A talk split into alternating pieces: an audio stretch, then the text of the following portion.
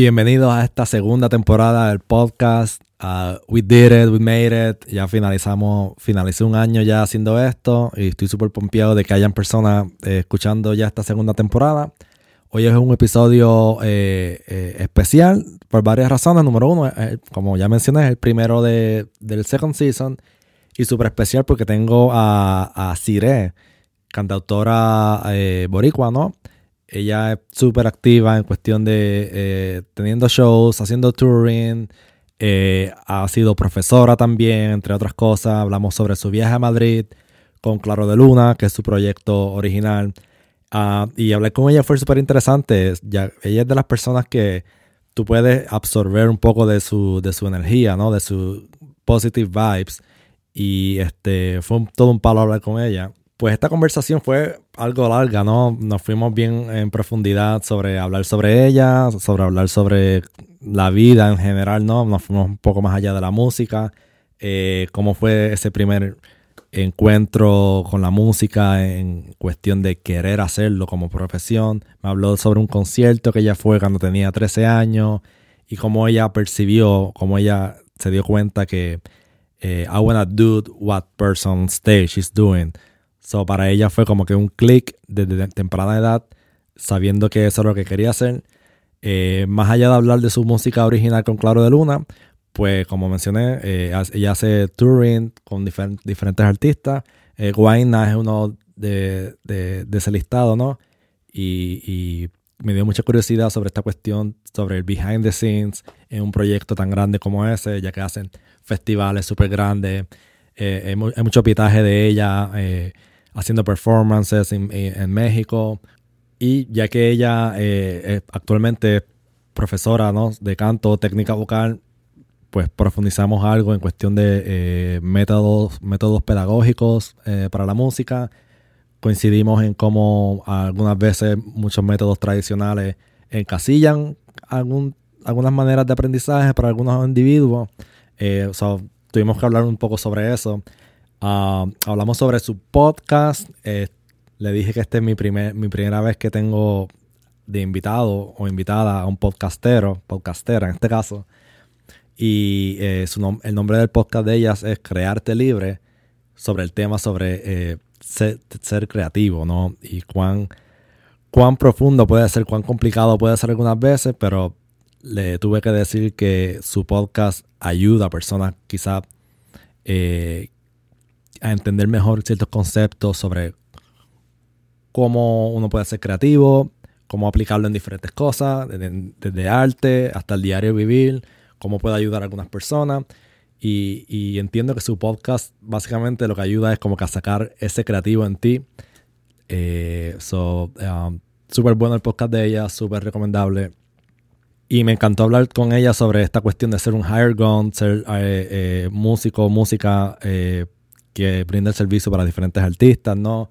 Cómo muchas veces eh, el work environment puede afectar eh, cómo es un proyecto. Eh, le pregunté cómo ella hace ese, balance entre ser este, una songwriter y a la misma vez participar en diferentes proyectos que no es, no es su música, ¿no? no es música creada por ella. Pero ella me dio a entender que siempre ha tenido bien claro cómo mantener ambos balances y, y nada, a ella le va súper bien con eso, obviamente. Y recuerden, si este podcast les gusta, ah, si tienen panas músicos que creen que, les interesa el tema de, lo que es el podcast como tal y de los invitados que tenemos, pues no, no duden en, darle share a algunos episodios. Ya sabemos, saben que estamos en, la, en todas las plataformas para podcast y en YouTube, si lo tuyo es más como que la parte visual. Y otra vez muchas gracias por el apoyo y nos vemos en la próxima.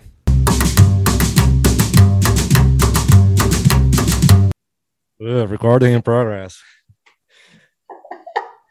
Estoy bien emocionado, pompeado, no sé cómo describirlo. Estoy empezando la segunda temporada con una súper gran invitada, Sire, cantautora boricua, Higher Gone, hace tours, hace studio session, hace hoteles, hace jazz.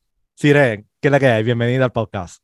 Wow, estoy bien emocionada. Gracias por tenerme y te agradezco la gestión en lo que estás haciendo con este podcast. Eh, vi varios de los episodios para yo estar también lista y admirando a los colegas y tu labor, porque sé que todo esto de la producción no es fácil y recopilar la información que estás recopilando para la historia de la música puertorriqueña es importante. Me, me estás poniendo una presión bien brutal. es que hay no, que... te creo. Vamos, vamos a suponer 50 años, alguien que le dé por buscar la corista de cultura profética. Y boom, ahí está. Ahí está, por ejemplo. So, Eso. yeah, I, I, feel the, I feel the pressure, but I think I can do it. Está genial. Es que hay, un, hay una gran gama de personas que se dedican a la música de la que no se habla. Nos hablan del que fracasó y, y decidió dejar la carrera o del que fue súper exitoso y logró llegar al mundo entero, pero no se habla de toda esa otra línea de personas que nos dedicamos al mismo camino y que estamos en distintos espacios. Y por usar la palabra niveles, que no me gusta mucho, pero a la percepción de otros en distintos niveles y ubicados en distintas zonas, haciendo que grandes artistas sigan en sus carreras y haciendo otros labores que hacen que la industria de la música siga existiendo. No sé si es algo, algo cultural, pero de chiquito, obviamente, las opciones, eh, eh, maestro, astronauta, doctor, pero nunca, nunca ningún familiar se encargó de ponerme la opción. Ya uno como adulto, uno como que empieza a entender esas cosas, esas, esas variantes, esas vertientes en, en el campo profesional, ¿no? Y, y, es como que algo que it's up to you in the right moment, at the right age, por decirlo Exacto. así, ¿no? Pero no, no, no, vaya, no, no, vamos a profundizar, vamos a irnos deep después. Hay Ay, Dios mío. Contigo. Uh, vamos a ver, vamos a ver, dale. Este, eh, número uno, ¿cómo, ¿cómo está todo en Puerto Rico para ti eh, a nivel profesional, nivel eh, personal, así de manera general? ¿Cómo está Cire? Bueno, yo ahora mismo te puedo decir que desde que regresé de vivir en España, que ya van 3, 4 años de eso, yo me he quedado como con un pie fuera de la isla mientras estoy acá, porque si te soy honesta, ahora mismo creo que el 50% de, de mi trabajo es o con presentaciones que hago fuera del país, eh, con, con otros artistas o con estudiantes que no viven en Puerto Rico. Entonces... So, básicamente tú estás pagando taxes en España, en los estados, en Puerto Rico. ¿Qué va a hacer, no? Estos servicios profesionales que van viajando yeah, por ahí. Yeah, I get it. I, no, believe me, estoy total, totalmente eh, aware porque he visto tus videos, he visto yeah. lo que estás diciendo, me está súper fresco en mi mente porque videos tuyos eh, en México, no solamente en México, eh, en la Ciudad de México, como a veces ustedes van a diferentes quizás regiones o ciudades aledañas sí. a Ciudad de México. So, después vamos a profundizar sobre el vale, exchange, vale. el cultural exchange y, un montón de cosas. Pero este, sí, veo que eh, se puede resumir que sigue guisando, eh, no matter how bad is the, the year for uh, the music business in general. So you're lucky for that. Sí, total, total. Eh, no es, no se puede tapar el, el, sol con una mano. El COVID ha afectado a la industria de las artes grandemente en cuanto a las órdenes ejecutivas y la manera en que el gobierno ha manejado todo grandes colegas, todos nos hemos visto sumamente afectados, nos hemos tenido que reinventar. Um, y yo por lo menos, yo por elección, pues eh, me he dedicado un poco más en el campo de la música a la educación musical actualmente. Yeah. No estoy eh, guisando, que es el término que usamos para estar eh, pues moviéndonos por la isla en distintos venues. Actualmente no es un, un espacio de la música que viví salvajemente por hace unos años atrás y en este momento no, no resuena con lo que estoy haciendo, pero sé que hay muchas oportunidades en Puerto Rico, siempre han habido espacio. Uh -huh. Ya es un poco más debatible si son justos o lo que sea, yeah. pero... ¿Tú, tú, eh, nunca hiciste, ¿Tú nunca hiciste barra, tocando covers, tres sets, o tú estuviste mucho en hotel? Sí, Yo me estoy brincando de tema porque voy, quiero llevarlo lo más cronológico posible, pero sí. I'm gonna jump on it, so be aware about that, sorry about sí, that. No, perfecto. Este, pero antes de, de, empezar a brincar a otros temas así, eh, cuéntame sobre eh, la Cire, la niña, Angelilis, que a usar tu nombre real, si te parece, está todo bien con eso, ¿no? Angelilis. Sí, es que es complicado. Cire ha, sido más fácil para muchos. Después vamos a hablar sobre el, cambio del nombre y por, cuál, por qué tiene mucho sentido lo que hiciste. este, Cuéntame sobre esos primeros años, eh, no ni siquiera necesariamente music related, como que en esos años de la niña, con qué tú jugabas, qué hacías en tu tiempo libre, este, era, era bien así. Eh, como decimos entre comillas, bobito, pero no es bobito, es como callado, porque yo era bobito, pero yo no era bobito, yo era callado. Pues ¿Cómo, tú eras? Uy, obviamente esta es mi percepción de mí misma, que puede es difícil, es difícil hablar de uno mismo, no sé. Eh, a mí me gustó leer mucho desde pequeña y me gustaba escribir mucho desde pequeña. Yo tenía muchos diarios y todos los días estaba hoy, jugué con mi perrita, jugué con las muñecas, con el truck de mi hermano y tal. Y hace como dos años, yo creo que en el 2020, con esto de la pandemia que me puse a profundizar un poco más en mi pasado para entender más mi presente y cómo actuaba con, en todo este mundo de la música, encontré que yo desde pequeña en la escuela era muy existencialista, pero, pero niveles de yo estar en el patio en el mediodía y escribiendo, mis amigos juegan en este momento y yo me pregunto, ¿cuál es mi propósito? Eh, eh, noticia, I got news for you, when you're a kid, you don't need to care about stuff like that. Oh, ajá, o sea, pues tú, estabas, como que muy adelantada en ese sentido. No, yo no, sé si adelantada o perdida. No, adelantada, diferente, vamos a llamar. Pero también yo fui muy bulliada en la escuela porque mi mm. mamá es maestra, fue maestra de escuela elemental, así que yo estudiaba en la escuela que mami daba clase. I know the feeling obviamente, of the, teacher. El punch note del final perfecto de molestarme era, ¿qué vas a hacer? ¿Y dónde tu mamá? Esa es buena. Ah, era súper awesome molestarme porque tenían ese punchline al final. Era, era, un buen target, de seguro. Y con el pelo rizo de pequeña, que nos dijeron que toda la vida era feo y malo, pues era muy fácil de bullear, era súper nerda. eh, y desde pequeña, yo creo que me acuerdo que en quinto grado, antes de graduarme de sexto grado para pasar a la intermedia, yo le dije a mi mamá, mami, yo no quiero saber de nadie de esta gente, yo me quiero ir a otro lugar. Y desde pequeña he visto un ciclo en mí de buscar mucho nuevos ambientes y nuevas personas. Y he visto esa constancia. Eso que tú dices suena más como que The Perfect Spot. Mala mía por el Spanglish hoy, si, si estoy eh, confundiéndote. Yo suena como Chevy ya. Este, eh, suena como que fue una oportunidad para encasillarte en un pequeño mundo, un cubículo. ¿Hiciste eso como que para refugiarte o tuviste la, la suerte de, tener amiguitos o amiguitas que estaban en tu mismo vibe? Siempre tuve muchas amistades muy cercanas, siempre fui de círculos, bueno, más bien de círculos pequeños, pero muy cercanos. Y sí creo que comencé a ser independiente desde pequeña, pero desde el factor obviamente de protegerme del bullying. Eh, desde pequeña sí donde me refugiaba mucho, siempre fue en la música. Eh, yo soy del tiempo de los cassettes, o sea, me acuerdo cuando saqué una buena nota en segundo grado, mami me regaló el cassette de Cristian Castro cuando salió. Este amor es azul como el ah. mar azul. Y yo. Eso de mi guilty pleasures, bien adelante. bien brutal. Soy del tiempo de los CD players, soy de las que me bajaba con fácil con 60, 80 discos en la mano y el CD player. La carpeta, la carpeta con, con CD. La carpeta. Todo el tiempo me acuerdo de pequeña que me refugiaba mucho en la música. Y esto sí es bien curioso cuando me acuerdo, el primer concierto que yo fui, yo digo de pequeña, fue a los 13 años, digo, había ido a ver a cómplices al rescate y otras cosas que no son... Marca adult listening. Eso. Cuando fui a ver a Maná, mi papá me llevó a ver el concierto. Vi una, vi una foto, vi una foto con, con Fer, después vamos a hablar sobre eso. sí. Pues el primer concierto que, que mi papá me llevó, se lo agradezco en la vida, la primera vez que entré al Coliseo de Puerto Rico, fue, a ver la gira de Amar es Combatir de Maná. Ok, un poco después de mi, un poco post years para mí, pero sí, ya. sé la época.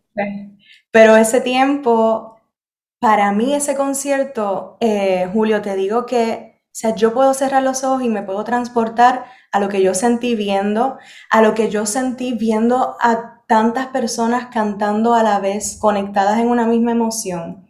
Yo lloré en el concierto tan pequeña. O sea, tenías, 13 años y... Estaba en noveno grado. Noveno grado, o sea, estaba ya la escrita. O sea, estabas como escribiendo, como mencionaste, pero ya la Sí, parte de cantar como tal, ya, ya ahí, todavía no. wow, wow. Te digo So, ahora por qué. La cosa es, pero para que veas cómo era yo de niña, al día después de ese concierto había clase porque el concierto fue un domingo. Y yo llegué a la escuela súper deprimida, depressed. ajá, Y cuando wow. mis amigos me preguntaban, ajá, ajá, eso digo yo ahora. Yo decía, es que ayer fui a un concierto que me ha cambiado la vida y yo no quiero esta vida normal. Yo quiero vivir lo que yo viví O sea, tú, ayer. tú querías hacer lo que esas personas estaban haciendo on stage. ¿Eso fue de la, Yo, de, de la, de, sol- de la soltada o algo más como que por el show como tal? yo sabía que yo quería sentir lo que había sentido allí y sabía que quedarme en el público no iba a ser suficiente. Ya, Eso era lo que yo sabía. ya. El feeling este de Eh, que sí, que yo quiero hacer lo que esa persona está haciendo y I'm in the wrong side of the story. So I'm in the, in the sí, bleachers, como, pero quiero, yo debo estar en el stage. yo no quiero una vida normal, qué sé yo cuál era mi concepto de vida normal, ¿sabes? Pero así fue como lo definí y, y después a los conciertos que iba, al otro día tenía un bajón emocional intenso porque era yo no quiero vivir la vida normal, yo quiero pero tú vivir la tenías, tú tenías, tú tenías, tú tenías 13 años, este, eh, ya tú tenías idea, o sea, ya alguien te estaba presionando qué hacer cuando vayas a high school, que vas a estudiar en la universidad, No, o tú estabas no. como que eh, quizás un poco, un poco sobre preocupada, como que tú solamente querías brincar, jump on the fire on that. Yo sobre preocupada creo que me define bien, no me, no me estoy orgullosa de eso, pero No, it's fine. It's, it's, it's- it's the way how your brain works.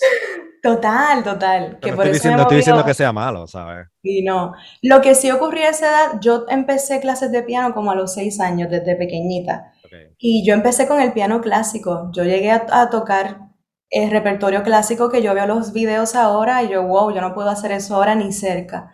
Dejé el piano por una frustración muy fuerte que tuve en un concierto en la Libre de Música. Uh, Eh, siento que eso bloqueó mi relación con el piano y como a los 14 años fue que intenté empezar a cantar. So was like a bad performance, like a, you forgot parts and stuff like that. Era un semestre, sí, era un semestre que yo quería retarme a otro nivel de repertorio Mm. y en el concierto todos, todos los estudiantes vamos por orden alfabético. Mi apellido es Sayas, Sayas, siempre soy la última. Y cuando yo veo el programa, había otra persona que antes que yo iba a tocar la misma canción. Ah, y justamente antes que tú. Eso a mí, eso a mí me destruyó porque yo eh, fue Wow. como, ese era mi proyecto en esos meses, una niña. Y Y tú, cuando me senté en el piano, me bloqueé y tuve que empezar la canción otra vez cuando iba por la mitad. Y ese día dije, yo no vuelvo a tocar ¿Eso qué edad tú tenías para eso? Yo creo que 14 Ok, años. wow, sí, es una edad que tú puedes como que autoanalizar algo así y frustrarte, ¿no? Porque cuando eres un niño pequeño, pues you don't care that much. Pero ya adolescente, pues it, it hurts, right? Mi adolescente que se está forjando esa identidad y uno está Ujú. So, buscando cogi- cogiste un break de piano y dijiste, ok, no more piano. Pues más que un break, lo que hice fue transicionar a la voz. Yo dije, yo creo que yo puedo cantar. Y como yo lo que estudiaba era piano clásico, yo no conocía los acordes ni la música popular. Tú solamente Cuando yo, notación. eso es, cuando yo descubro los acordes y veo que yo puedo tocar acordes mientras canto, eso fue la revolución. Y ya en la escuela superior yo me convertí en la chica que contrataban con el piano de Radio Shack para dar serenatas por los salones, para cantar los himnos, para cantar todo. Y era la chica con el piano de Radio Shack que cantaba. Es bien raro como en vez, como un 80, en vez de un 80s boombox, tu versión era un piano de, de Total, re- eso es. Y en la escuela superior fue que comencé entonces a cantar. Después de vieja, como decimos acá, no, no fue Pero, algo desde pequeña. o sea, me estaba preguntando, porque tú dijiste como que ah, yo sabía, ya yo sabía que podía cantar. Eso suena, sounds like a too easy. The way, la, la manera en que le dicen, este, es- puedes profundizar cómo tú sabías, porque, eh, por ejemplo, un Sí, instrumento, pues tú tienes que hacer varios pasos. Tienes que chequear un catálogo para comprarlo, ir a un pawn shop y comprar una guitarra, comprar un bajo, y después tú te sientes y comprar un libro. Ahora, esto de cantar, quizás en cualquier momento tú puedes darte cuenta de que tienes el talento para eso. Como hubo un momento en particular que tú dijiste, ok, I can sing. Yo creo que yo nunca supe realmente que podía cantar, sino yo sabía que podía entonar. Es como yo puedo seguir la melodía de una canción, incluso puedo sacar algunas armonías, ¿no? De oído.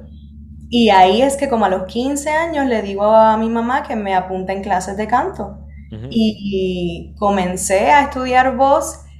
Siempre estuve consciente, ahora sé que eso es una creencia que quizá no es real, pero viví desde, desde esa base de que mi voz era pequeña, de que no era la mejor, pero que si yo la podía educar, pues podía hacer grandes cosas con ella. Y ahí es cuando, cuando voy a universidad, tengo la dualidad de estudiar o psicología, que siempre me ha fascinado, o estudiar música. Y como me di cuenta que mi journaling también tenía canciones, o lo que para mí eran canciones, pues dije, pues vamos a estudiar música porque yo quiero aprender a desarrollar mejor mis canciones y quiero ser cantautora. Y ahí fue que terminé.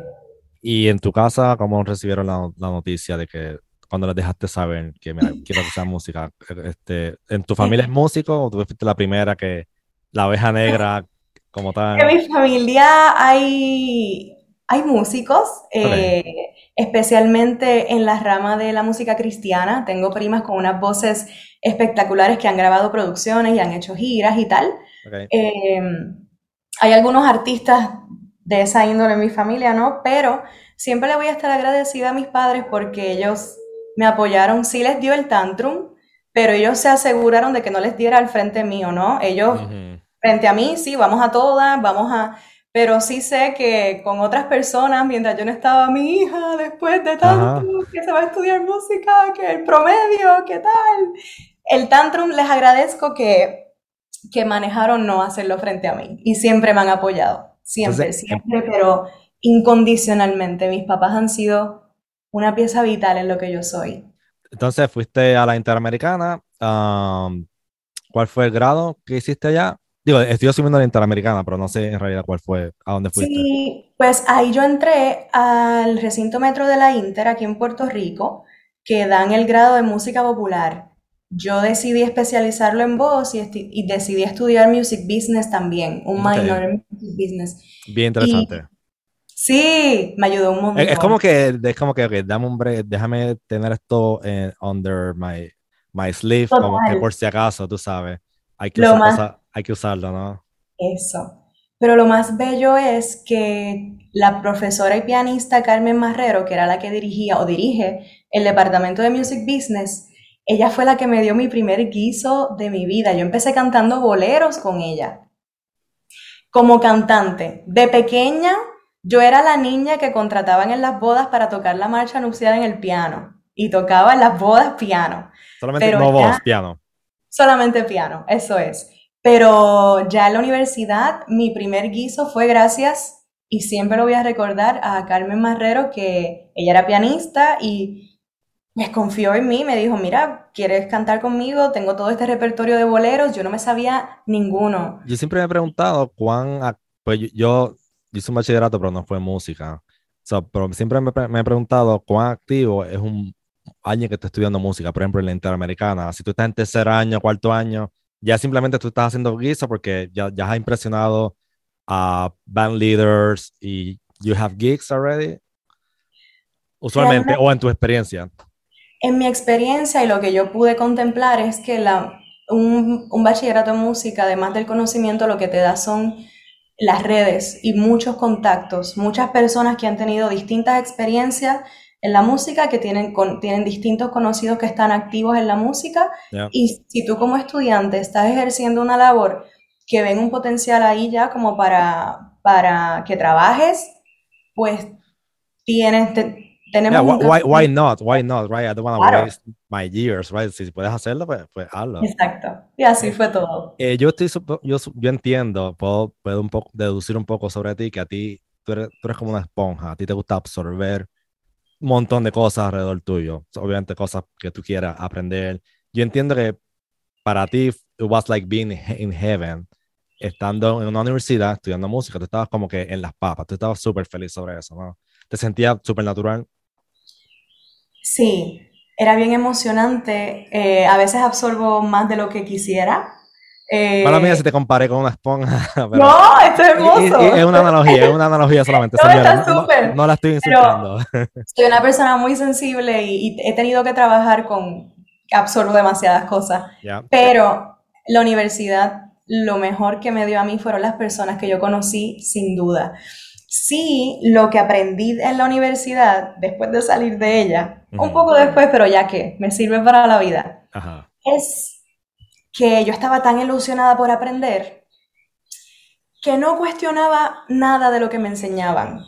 Y yo simplemente, como que toda la vida fui tan nerda. Si el maestro decía azul y yo, pues ok, es azul. Si me decía esto es verde y yo lo veía otro color y yo, Sire, eso es verde, te lo está diciendo un maestro. Así que lo que me ocurrió en el bachillerato sí fue que yo tuve una crisis de identidad porque la música que me estaban enseñando no era la música que a mí me gustaba ni la que escuchaba y nunca eh, ah, otra vez, no estudié música en la universidad. Pregunta, ¿te sientes como que un poco adoctrinado o adoctrinada cuando te dan un currículo súper firme y como tú dices, tú ves verde, pero ellos, ven azul?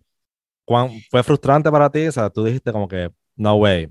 Lo que, sí, lo que pasa es que yo estaba muy dispuesta y muy abierta a aprender. Así que pues hice lo que todo estudiante aplicado busca hacer, que es quiero aprender, díganme cómo se hacen las cosas, pero a veces en los sistemas de educación, cuando se enseña arte, hay una jerarquía que se crea, a veces inconscientemente, de que hay un tipo de arte que tiene valor y otro no. Y según todo lo que yo iba aprendiendo en el bachillerato, mis intenciones iniciales de estudiar música y la música que yo quería hacer y mis canciones no tenían un valor como el de la música que me estaban enseñando. Pues bien gracioso que estás diciendo esto, eh, esto así como un, caso personal, ¿no? Yo estuve, en, de hecho, yo estudié música, pero fue más como que un after school program, la Escuela, de, Bellas, la Escuela de Bellas Artes de Carolina. Este, sin decir nombre ni nada, ¿no? Pero ah, no era alguien del staff, era un, músico profesional activo. Y empezó a hablar conmigo, me dice, ah, que tú tocas, dije, pues bajo, y, qué música te gusta, me, pues, me gusta el rock y como que le dije, le di a entender que mi, mi idea era como que pues, pertenecer a una banda de rock. Y él me cuestionó como que ah, tú estás estudiando música para tocar rock. Y es como que te ponen el label, como que you don't need uh, too much education for stuff like that. Pero hay un label bien brutal a veces de, de alguna, no escuela, como es más algo más individual, ¿no? Como que la persona se crece en su mente, pues. Esa fue mi experiencia, en, pero sí, I, it's been a lot, it's been a, a, lot of years. I still remember that. Yo, sí, es Porque que fue frustrante, fue frustrante. Yo me, fue, yo me enfocé un poco. Total, pero cualquiera. Ok, ese fue mi tantrum. Sí, yo, yo, tuve varios. Quiero que esto que, quede bien claro que esta es mi experiencia. Yo le agradezco demasiado ese bachillerato. No me arrepiento por las personas que conocí, lo que aprendí, que después pues pude transformarlo a mi camino. Incluso después fui profesora en ese mismo bachillerato, dos años, pero lo que quiero decirte es que, ay, espérate, que se me va la línea, tengo muchas cosas. Take your time. Sí, lo que quiero decirte es, ah, que me ocurrió, tuve que empezar a desintoxicarme porque comenzó a ocurrir este fenómeno de que como ya un papel dice que soy músico profesional, no me puede gustar Maná, que fue la banda que causó la revolución de la niña de 13 años. Ya no puedo decir que mi canción favorita es Welcome to the Black Parade de My Chemical Romance, porque eso no es complejo. Me tiene que gustar ahora, eh, ¿sabe? Y empecé a ver que ya no tenía permiso de que me gustara la música que me había movido a mí. Pero tú como profesional, pues tú puedes hacer una parte en tu cerebro y be more like a robot y como que entender esas cosas y, y entender, ¿no? Como que it's not gonna change. Ah, poco a poco fui entendiendo, ha sido un camino de encontrarme a mí, a mi esencia, dentro de todas esas creencias que yo adopté inconscientemente mientras estudiaba. Incluso el proyecto que empecé después como cantautora era una, un tipo de revolución. Vamos a hablar un montón sobre KDL. ¡Wow! pues sí. Ah, profesores que te impactaron bien brutal en la Interamericana, bien, bien resumida, resumidamente, si me puedes mencionar uno o dos. Disculpen a los que se me queden, tengo personas esenciales. Carmen Marrero, la que me dio mi primer guiso y fue como mi mamá, mi madrina de toda la vida. Eh, Manuel Pantoja, un profesor de voz que me puso a cantar música retro y de ahí canté retro en Jenny Carmona, mi profesora de voz. Michelle Brava, mi profesora de voz también. Michelle Brava también, Michelle Brava, wow. Nice. Y Brenda Hopkins Miranda, que fue mi maestra de improvisación, maestra de la creatividad y de la vida. Y Noel Allende, que fue mi maestro de historia. Sé que hay más, Hey, don't, feel bad si olvidaste uno o dos. Hiciste tremendo trabajo. ellos han ganado unos espacios, han sido, han sido mentores y tengo la dicha de poder llamar amigos algunos de ellos al día de hoy. Así que es bien bello. Tú has ejercido como profesora. Este, vamos a usar la imaginación y vamos a suponer que tú eres tu propia estudiante. O sea, tú eres tu edad que tienes ahora y tú eres tienes 18 y te tienes a ti misma como estudiante, ¿tú crees que sería una estudiante difícil, una estudiante, like a perfect student? Porque profesores, maestros, les encanta tener estudiantes que sean así como esponjas, que absorban todo. ¿Cómo tú te hubieras visualizado enseñándote a ti misma? ¡Guay! Esta pregunta está... Sorry, it's too early for that. I just have coffee.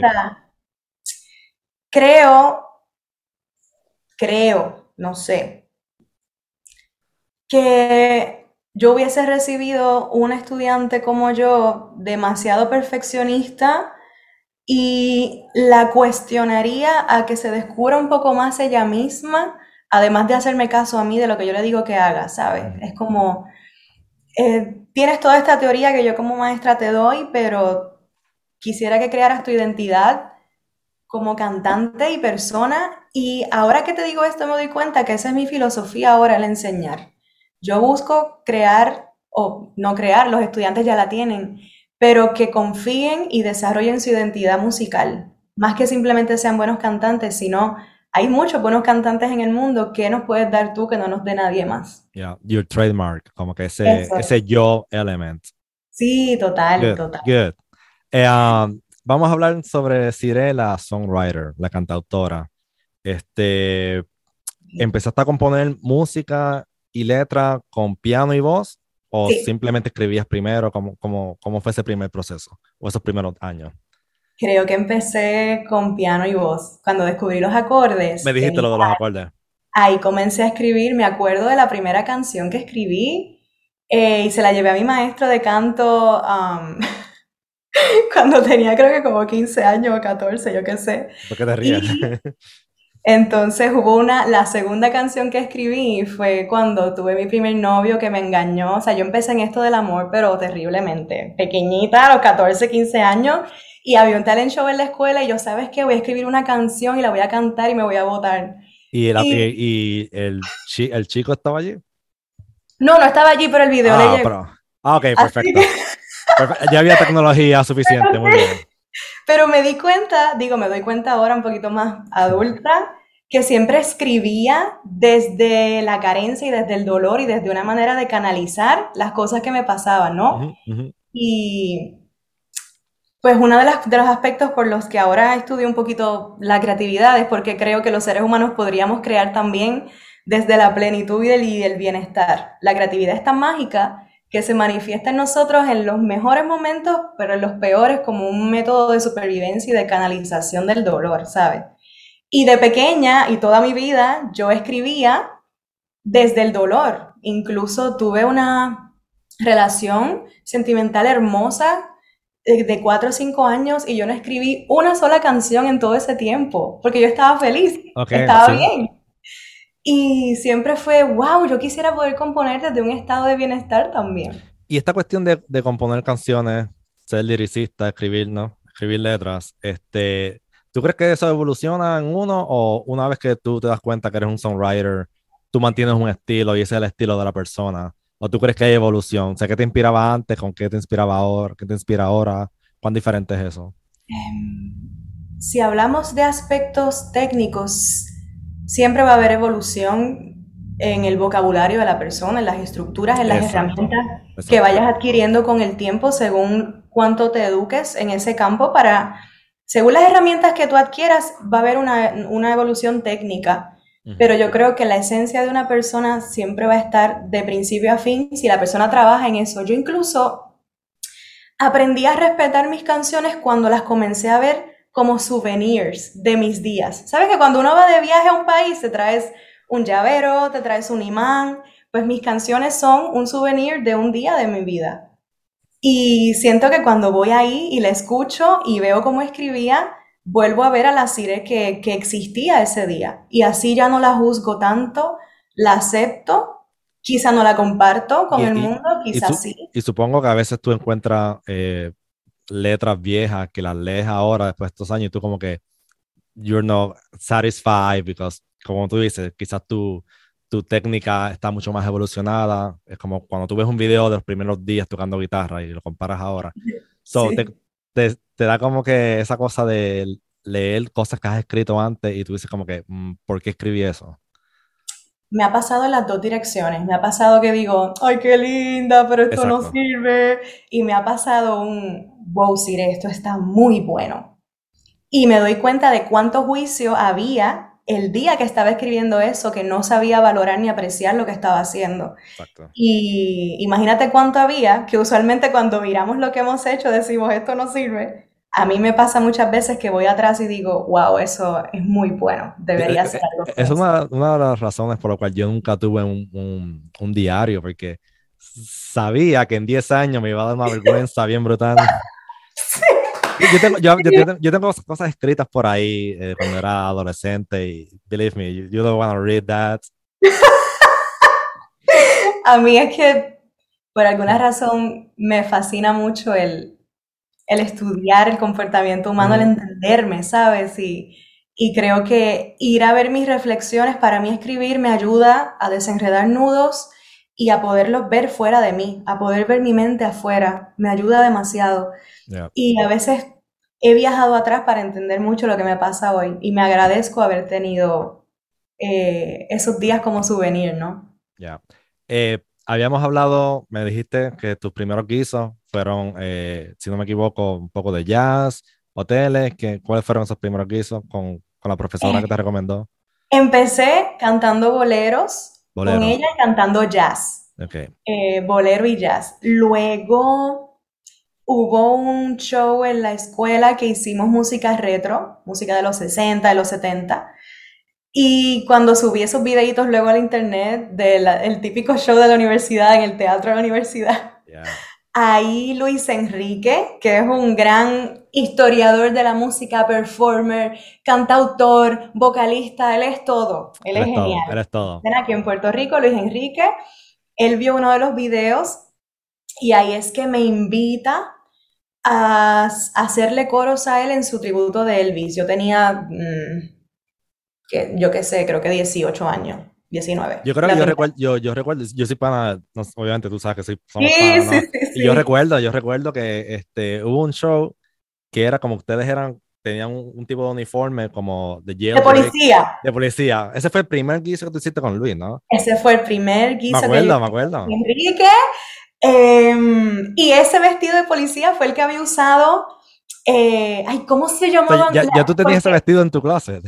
Era realmente, sí, porque el show donde lo usé, que Luis vio, éramos las Andrew Sisters, cantando la de Boogie Woogie Bugle Boy. He was a famous Chicago band. No me acuerdo ni de la letra. Esa fue la que hicimos vestidas de como de tres soldados. Y cuando Luis nos contrata, que me dice, yo voy a hacer el show del vestuario de Elvis vestido de Jailhouse Rock, creo que se llama. Jailhouse Break o whatever. Ajá, pues yo le dije, bueno, pues nosotras podemos ser la policía porque tendremos el vestuario, ¿saben? Y de ahí fue espectacular porque creé el puente por primera vez de la música que yo escuchaba con mi profesión. Porque yo empecé cantando boleros y jazz, que no necesariamente era lo que yo oía. Pero cuando Luis me trae al mundo el rock and roll en Puerto Rico, comienzo a unir parte de la música que me había gustado de siempre con mi trabajo. Tú, tú, pero tú anteriormente, tú anteriormente tenías referencias sobre lo que era Motown y todas esas cosas, o tú estabas bien desconectada de eso, en cuestión pues de, soul, por, por ejemplo. Yo en la high school era del grupo de los rockeritos y obviamente escuchábamos el, los Green Day, My Chemical Romance, Good Charlotte, Linkin Park, pero ellos también me llevaron a Boston, Journey, eh, un poquito más para atrás hasta llegar a los 50 y los 60 y ahí pues descubrí a The Beatles, a Elvis. Y, eso, es lo, bueno de la música, que uh, you are not in the rush to learn about stuff. Porque sí. eh, 60s, estás, qué sé yo, dos años escuchando 60s. Después te das como aventurar, déjame ir a los 50 y estás como un año escuchando eso. Por lo menos así que yo funciono. Cuando quiero explorar un, un estilo, una época, son como que bloques, son periodos. No sé si a ti sea para ti sea lo mismo. Yo soy muy obsesiva cuando me gusta algo y cuando descubro música que me gusta, va a salir número uno en mi lista de Spotify de canción más escuchada en tres días. ¿Sabes? ¿En qué, no tengo control, no me balance. ¿En qué estás metida en estos días? ¿Qué, estás escuchando? Uy, Dios mío. Ahora estoy escuchando mucho a LP, Laura, no me sé el apellido.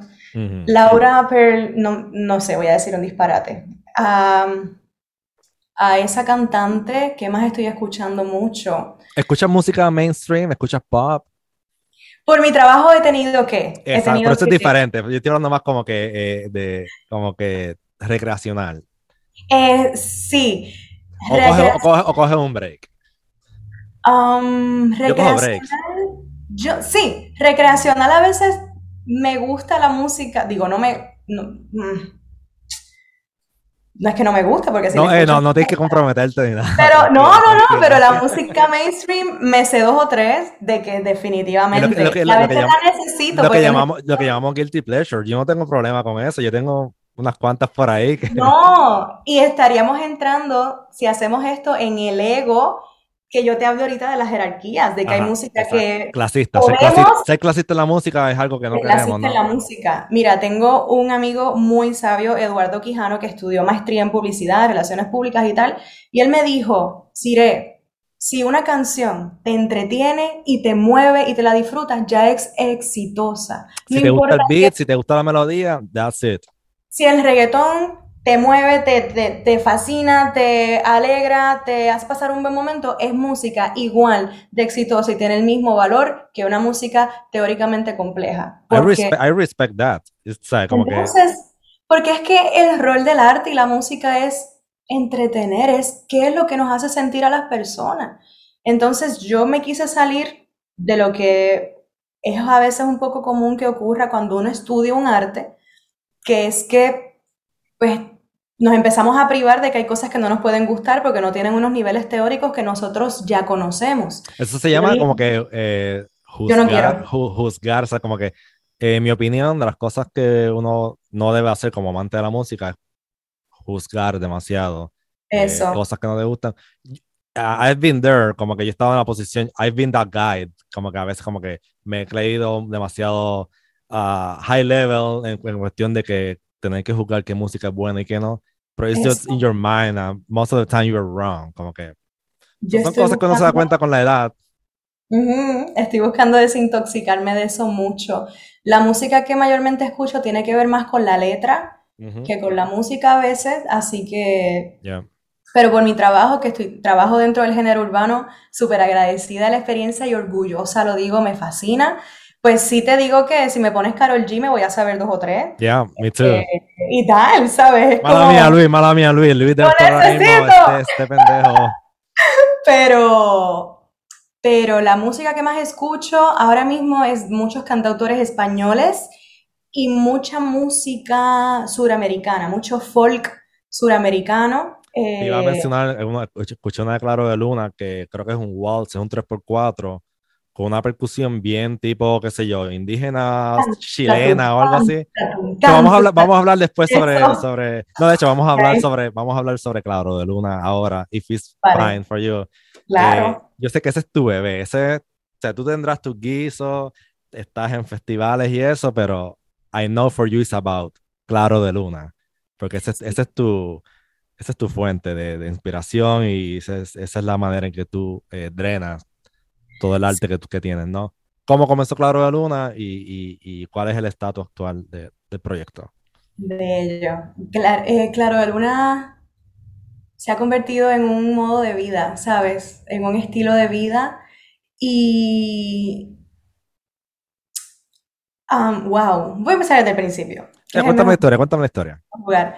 We have time. Eh, Eunice, que es la otra integrante, siempre nos teníamos el ojo echado, como decimos, en el bachillerato, porque yo sabía que ella era muy buena alumna, músico, estudiante, y creo que ella tenía una percepción similar de mí, y siempre que teníamos como trabajos en grupo, en las clases, rápido ella y yo trabajábamos juntas, porque sabíamos que íbamos a darlo todo y que el proyecto iba a salir bien y tal. En nuestro último año de estudios, nos sentamos juntas en una clase de arreglo y yo le comento a ella que empecé a estudiar eh, la creatividad por mi cuenta porque quería volver a escribir canciones que no lo había hecho en todo el bachillerato porque me estaban dando tantas reglas de cómo hacer música que yo no me atrevía a hacerla porque nada de lo que hacía servía, ¿sabes? Sí, es un, bad feeling, como que como mencioné ahorita, hay, un tipo de, cierre. Eso es. Entonces, a ella le resonó muchísimo lo que le dije y ella se encontraba en ese mismo proceso y creo que unimos, em, unimos como, como que nos, nos, quisimos cuidar en el proceso, quisimos acompañarnos, ¿no? En un regresar a las cantautoras que entraron a ese bachillerato hace cuatro años atrás y que habíamos perdido. Eh, y un día ella me invitó al apartamento que ella tenía, ella me dijo, tráete los instrumentos que tengas a ver qué pasa. Y ese día, después de años que no habíamos escrito música, escribimos nuestra primera canción juntas. Y fue como, wow, súper sanador, eh, compenetramos súper bien. Y de ahí comenzamos a ir, fuimos a Cantares a ver a Natalia Lugo y Doriloli, que para ese tiempo tenían un dúo que se llamaba Bon Appetit, creo. Eso, eso, Golden Years en Cantares. En, la Winston Churchill, alza la mano y que nos hangue ahí. eso es. La cosa es que. Eh, me Pero ven acá, ven acá, ven acá. Ustedes se sentaron con sus instrumentos, no hubo ningún tipo de premeditación, no hubo un prearreglo, como que, ok, esto es lo que vamos a hacer, este, vamos a, llevar solamente la que. Fue como que súper, súper orgánico y natural. Era vamos a jugar. Yeah. Ella empezó a tocar. No, rules, no rules. Nada de reglas. Ella empezó a tocar un ritmo en la guitarra y yo empecé a improvisar letras y la empezábamos a notar y luego un poquito más con el juicio de por medio, pues le fuimos dando forma. La canción se llama, se llama porque existe, se llama Barco de Cartón. Creo que está en el EP, ¿no? No, no está en el EP. Esa nunca la compartimos, pero al público que la llegó a escuchar siempre le gustó mucho. Okay. Em, era una canción existencialista también, qué raro. Entonces, pero hubo un día que ella me dijo, Sire, tú sabes que hay cantautores que, que están cantando en Puerto Rico y les pagan por cantar sus canciones. Y yo, ¿qué eso se hace? Y fuimos a Cantares y estaba Natalia Lugo con Doriloli. Para nosotras era un universo nuevo, éramos niñas. Para cantautores, cantar, eh, eh, ese era el spot, ¿no? Y Natalia Lugo fue la primera persona junto con Doriloli que nos hizo a Eunice y a mí treparnos en una tarima súper vulnerables. Y ese día que la fuimos a ver cantamos nuestra primera canción juntas en una tarima y de ahí dijimos esto hay que, hay que hacerlo. Eh, fue como que se sintió bien ese corrientazo, ¿no? Finalmente, haciendo música original. más, allá de estudiando escalas y armonía. Eh, no estoy diciendo que eso, there is something wrong with that. más allá de eso, no se puede comparar, ¿no? Sí, lo que está mal para mí del mundo de, componer de las escalas y armonías y la teoría es que se desvaliden las otras maneras de hacer arte. Ese es el punto que yo veo que no, que no me compenetra conmigo, ¿no? Pero no hay ninguna manera de hacer música está mal, lo que queremos es crear. Y depende de la persona. Para algunas personas es de una manera y para otras personas de otra manera. Otra vez, no estamos diciendo quién está correcto o quién no. Total, totalmente. So, este, pues ¿Qué pasó después de esa noche? Eh, dijeron, eh, vamos a formalizar esto, eh, se dieron shots con Alex, ¿qué pasó? Claro, de Luna fue nuestro proyecto eh, la resistencia en contra las reglas de la universidad es como que no podemos componer con cuatro acordes, pues vamos a componer una canción con cuatro acordes y, con, y en cuatro por cuatro, sencilla. Eh, como el country music, la gente dice country music is about four chords and the true. Eso es como que so simple, it needs to be like that sometimes. Eso es. Entonces, pero si esas canciones te hacen sentir y te mueven por dentro, ¿por qué no sirve? ¿Sabes? Porque tiene cuatro acordes. Otra vez, no juguemos, no juguemos. Eso es, exacto. Claro, de Luna comenzó siendo esa manera de, de hacer de darle el primer lugar a nuestras niñas internas que eran cantautoras. Eh, y así fue que comenzamos a viajar todo Puerto Rico, toda la isla, todos los fines de semana, viernes, sábado y domingo, haciendo guisos en cualquier restaurante que nos recibiera. Fueron creo que dos años y medio non-stop. ¿Tú, sabes lo, más que me pompió de Claro de Luna? La primera vez que la, escuché, eh, el train beat y al bajo 1515 y un banjo. Yo dije, this is new folk. Esto es folk. Y yo me quedé como que impresionado porque en Puerto Rico yo siempre me quise como que hacer un tipo de proyecto, eh, no tanto con banjo, pero un tipo de folk background. Y ver que ustedes estaban haciendo eso, yo como que, yes.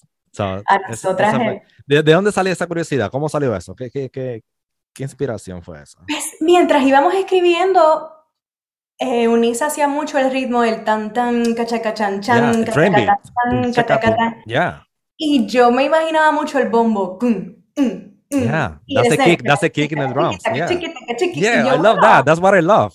Y yo, bueno, Eunice, esto es como country, ¿no? Yeah, eh, se, sintieron bien raras ustedes, ¿no? No sabíamos lo que estábamos haciendo, pero eso era lo que nos gustaba y empezamos a componer desde, desde ahí, ¿no? Pero también tenemos un poquito del sazón español y de algunos aspectos del flamenco por el tiempo que vivimos allá.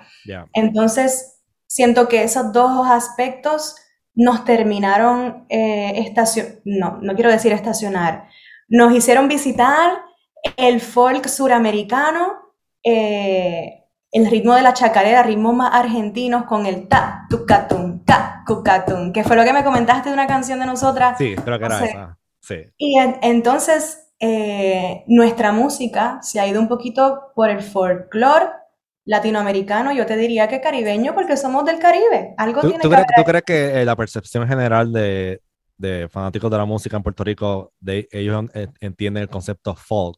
Porque nosotros decimos siempre en español la palabra es de música folclórica. Ahora, cuando yo uso ah. folk, me suena más como que más tipo, uh, no quiero decir universal, no quiero decir world music, pero cubre un poco más las bases. Este, porque puedes incluir música americana también, folclórica. Este, eh, ¿por qué estaba diciendo esto? Uh, pues nada, que me encantó que ustedes trajeran. Por el término del folk, creo que. Sí, porque es la palabra, para mí es la palabra folk. Como que verlo en un proyecto de Boricua, it, it, means a lot to me. No sé, no sé por qué. No, y te agradezco un montón, creo que fue en, el, en la pandemia, en el 2020, ¿no? Que hicimos un cover de Follow Your Arrow ya, hicimos... y yo me curé un montón con eso. Para los que no saben, este, eh, Sire me ayudó, Sire Claro de Luna, pues estaba Unice incluida, ¿no? Eh, un featuring de una canción, un cover de Casey Musgraves, y la partió, la partieron ella, este, la cantó súper perfecta, este, el banjo súper brutal, eh, mi pana Jason hizo un, mix bien chévere también, so thanks a lot for that. Y como que tú eres, tú, eres un yes person, de seguro, ¿no? Tú siempre dices que sí a todo. Estoy tratando de no hacerlo mucho ya. ¿Cuán peligroso puede ser un yes person? tan peligroso como perderte a ti mismo, perder tu propósito y perder tus prioridades. Te puedes, o sea, tú misma te puedes poner en un spot que no necesariamente tú hubieras querido estar allí. Absolutamente, absolutamente. Pero ¿Cómo, está, ¿Cómo estás manejando eso?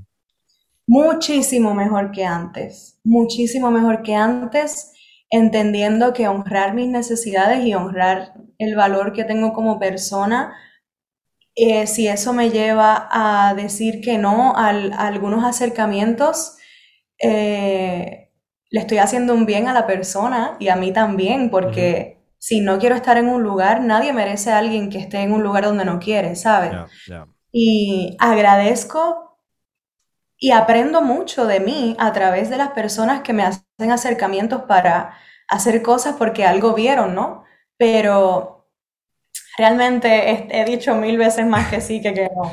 Pero estoy aprendiendo a, decir no, gracias, muy honrada. En este, eso, es bien diplomático, la manera que estás diciéndolo, como que estás respondiendo, ¿no? No, lo cual está correcto, ¿no? La comunicación es súper importante, porque a veces tú quieres decir algo y la interpretación de la otra persona es como que de mala manera porque quizás tú no estás sabiendo cómo decirlo. So, eso que tú estás diciendo es de una manera súper profesional, neutral, no feelings involved, como que tú simplemente le dejas saber a la persona, eh, no gracias, ¿no? Gracias por la consideración.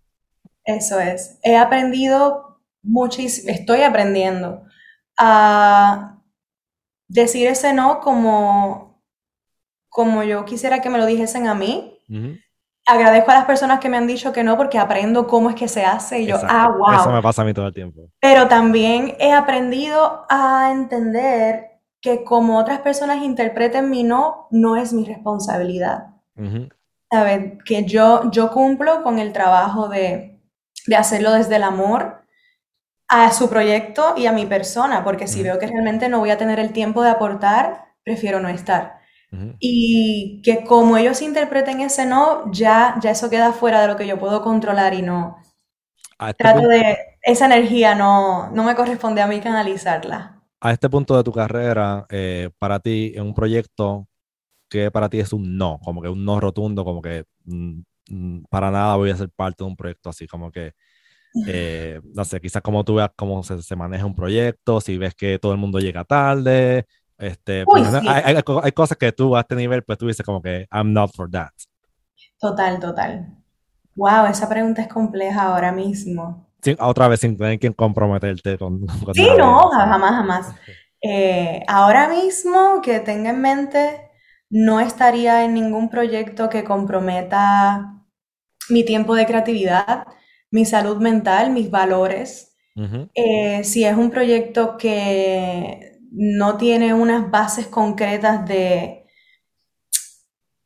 de aportación socialmente positiva de alguna manera. Sí, que, tú estés que, tú estés tranquila mentalmente, que tú sabes que lo que estás haciendo es lo correcto para ti y, no te revuelque la conciencia, por decirlo así. No, sí, que si yo le voy a dedicar tiempo a algo adicional a todo lo que estoy haciendo, pues sea algo que de verdad eh, nutra tenga resultados de nutrición para otras personas y para mí también.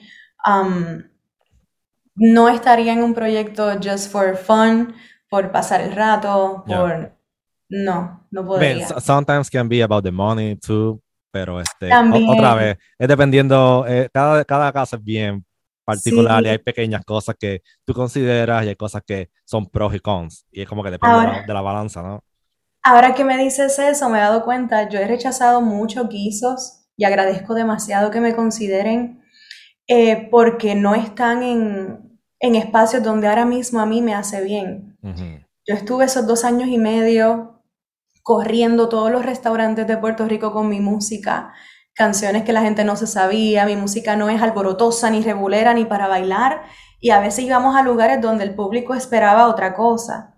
Y eso a mí me laceró mucho y decidí tomar distancia de esos espacios que no tienen nada de malo, pero yo tengo que sanarlo. Y hay guisos que he perdido dinero, pero sé que para el momento en el que me encuentro ahora no me va a aportar.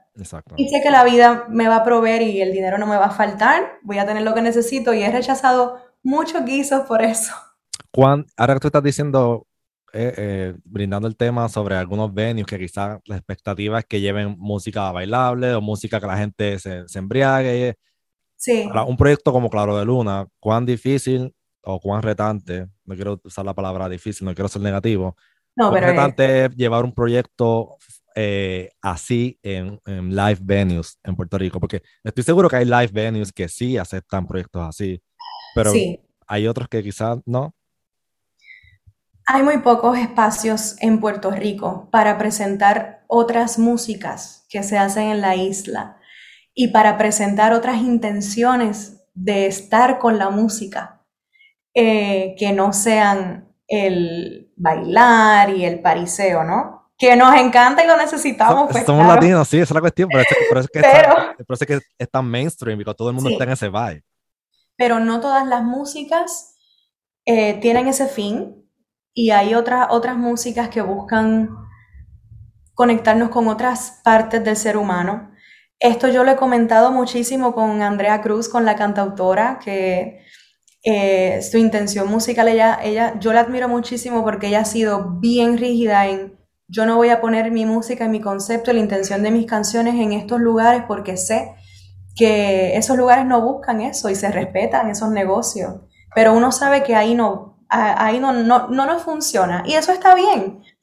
Y hay que crear espacios en Puerto Rico porque hay público, porque hay personas que buscan vivir la música de otras maneras.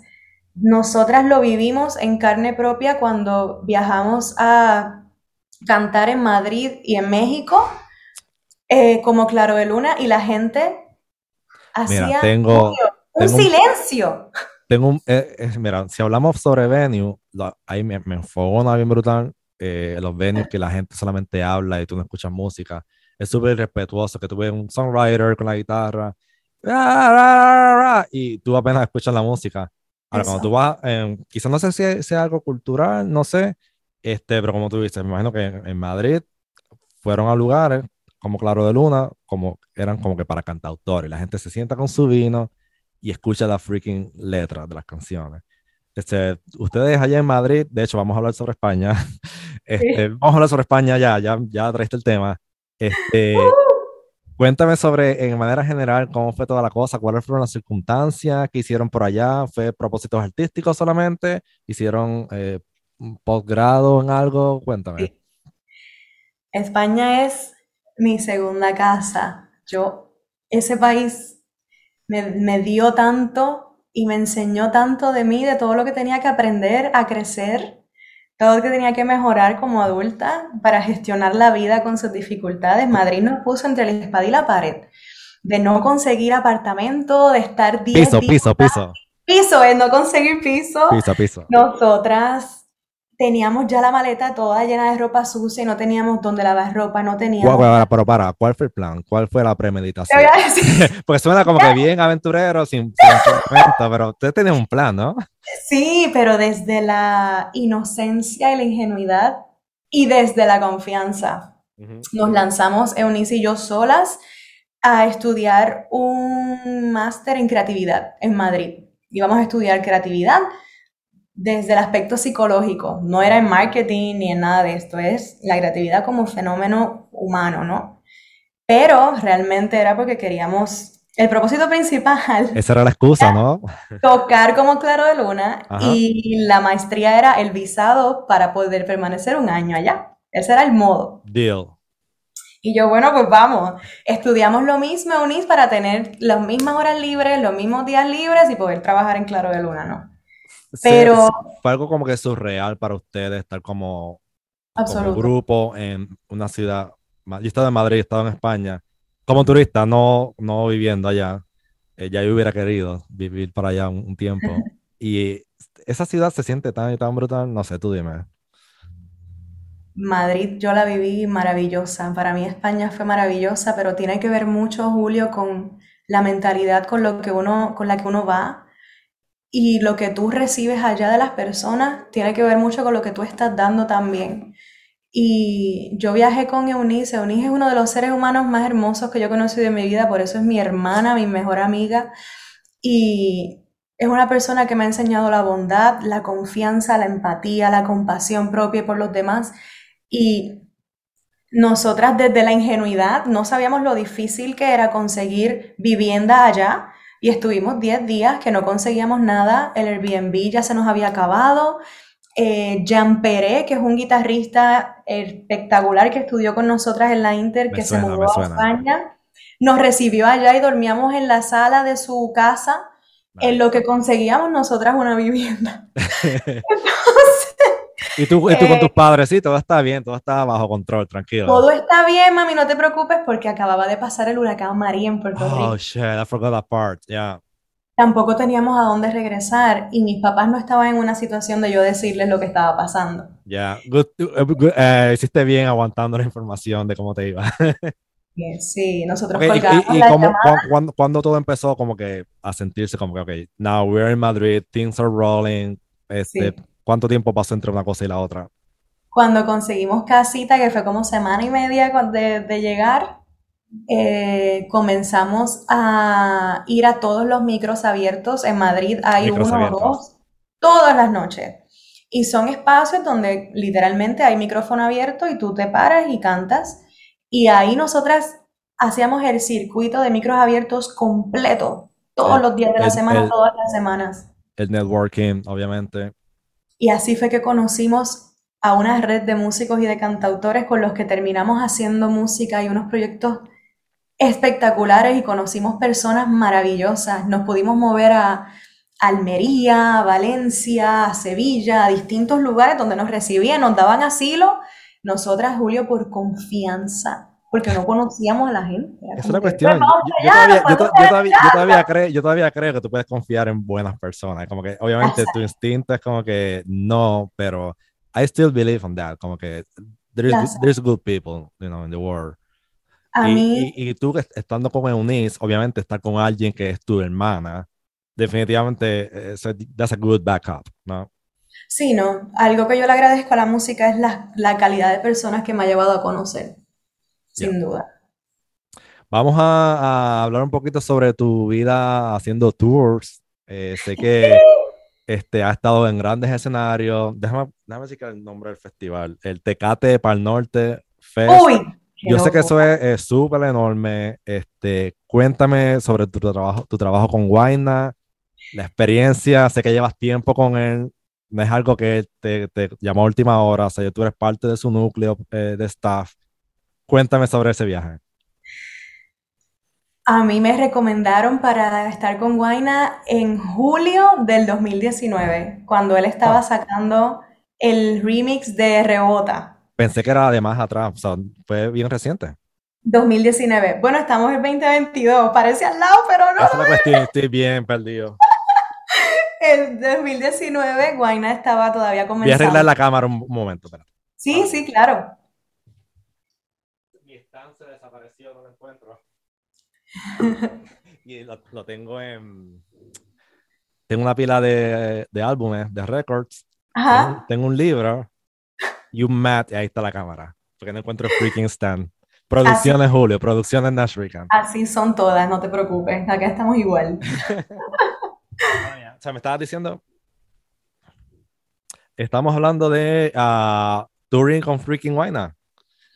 Pues a mí me hacen el acercamiento porque una gran colega y amiga a la que le debo demasiado me recomienda. Él estaba buscando corista cuando él está, para los tiempos que él estaba sacando el remix de Rebota, que fue la canción que lo despuntó a él a nivel mundial. Entonces, de ese show donde él apenas estaba comenzando, eh, yo estuve todo el final del 2019 en las presentaciones que él hacía. Hicimos unos festivales masivos ese año en México. Yo vi esas fotos y esos videos y estamos hablando de fest. Cuando tú piensas en un fest, fest. 70 mil, 90 mil personas y yo, ¿qué es esto? ¿Cómo yo terminé aquí cantando reggaetón? Gracias, vida. ¿Cómo, fue esa primera experiencia de estar en un stadium, en un soccer stadium de eso? O sea, este, en, en términos de esos pre cinco minutos, como que sentías que tenías que ir al baño, estabas demasiado nerviosa o tú fuiste súper profesional todo el tiempo? Yo estaba nerviosa por hacerlo bien, ¿sabes? Porque al tú ser parte de un staff y ser la corista del, del cantante, él está contando contigo, o sea, yo tengo que estar pendiente de cuando ese hombre no va a terminar la frase, yo tengo que estar ahí, pero con una precisión para cacharle, ¿sabes? Es, como, que es como que un I got you situation. I got you. I got you situation, okay. Y le agradezco tanto a él porque Wayne es una, una hermosa persona para trabajar. Es un ser humano espectacular y lo he visto crecer desde sus inicios como carrera, pero no, no tan solo como artista, sino como persona. Entonces, en el 2019 sí que me tocaba aprenderme todos los raps ahí al pie de la letra y estar tracking him en el escenario y yo saber ya de espalda cuando ese hombre se queda sin aire para yo ahí arrancar, ¿sabes? Súper interesante desde el punto de vista, como que, como que sabía de eso, pero escucharlo de ti como que nos está llevando bien backstage, como cómo, cómo, funcionan las cosas para un backup singer. Por lo menos para mí, yo me creé mi propia metodología porque cuando me contratan eh, apenas habían partes cantadas, todo era rap, eh, especialmente en rebote, y yo, pero ¿qué yo voy a decir o qué voy a hacer? ¿Cuál es mi rol? Y cuando fui viendo las necesidades que él tenía, pues yo misma fui creando eh, mi rol dentro del, del, grupo. Primero empezamos DJ y corista nada más, y en el 2021 ya él tiene toda una banda y ahí fue que se comenzó a poner sabrosísima la cosa. Sí, pero yo, vi, creo que era un video, no, no sé si fue de, de las primeras presentaciones en México, y era el DJ, Guayna y tú. Y eso era, eso era el stage. para mí es súper brutal que tú has estado con él, no cuando ya todo estaba bien montado, como que tú has estado con él desde esos roots years, por decirlo así. Como que es. a different feeling, como que cuando yo, ¿sabes? Me imagino, ¿no? Sí, fue bello porque al principio, en el 2019, él estaba en los tiempos de su single Rebota. Y en el 2020 que hacemos una pausa por la pandemia, él lanza un montón de música que cuando en el 2021 arrancamos, tenemos un repertorio sonoro exquisito, variado, ya el hombre es grandísimo en Latinoamérica y en México ha tenido un crecimiento espectacular. Es como que en, México, México es el, el, spot, ¿no? Ustedes me reciben la vibra de la gente súper pompeada con él, El público mexicano y los festivales masivos en México es, es, impresionante cómo lo reciben. Incluso los fanáticos, el nivel de fanatismo es que ya muchos me conocen a mí, al DJ, y nos siguen a nosotros que somos el, el staff de él. Y eh, es muy... En el último festival, en el de Tecate para el Norte, Julio, me pasó que estábamos en la tarima haciendo una canción tal y se acaba la canción y Wayne empieza a decir algo y yo escucho, ¡Sire! ¡Sire! Y yo como... Un solo, un solo.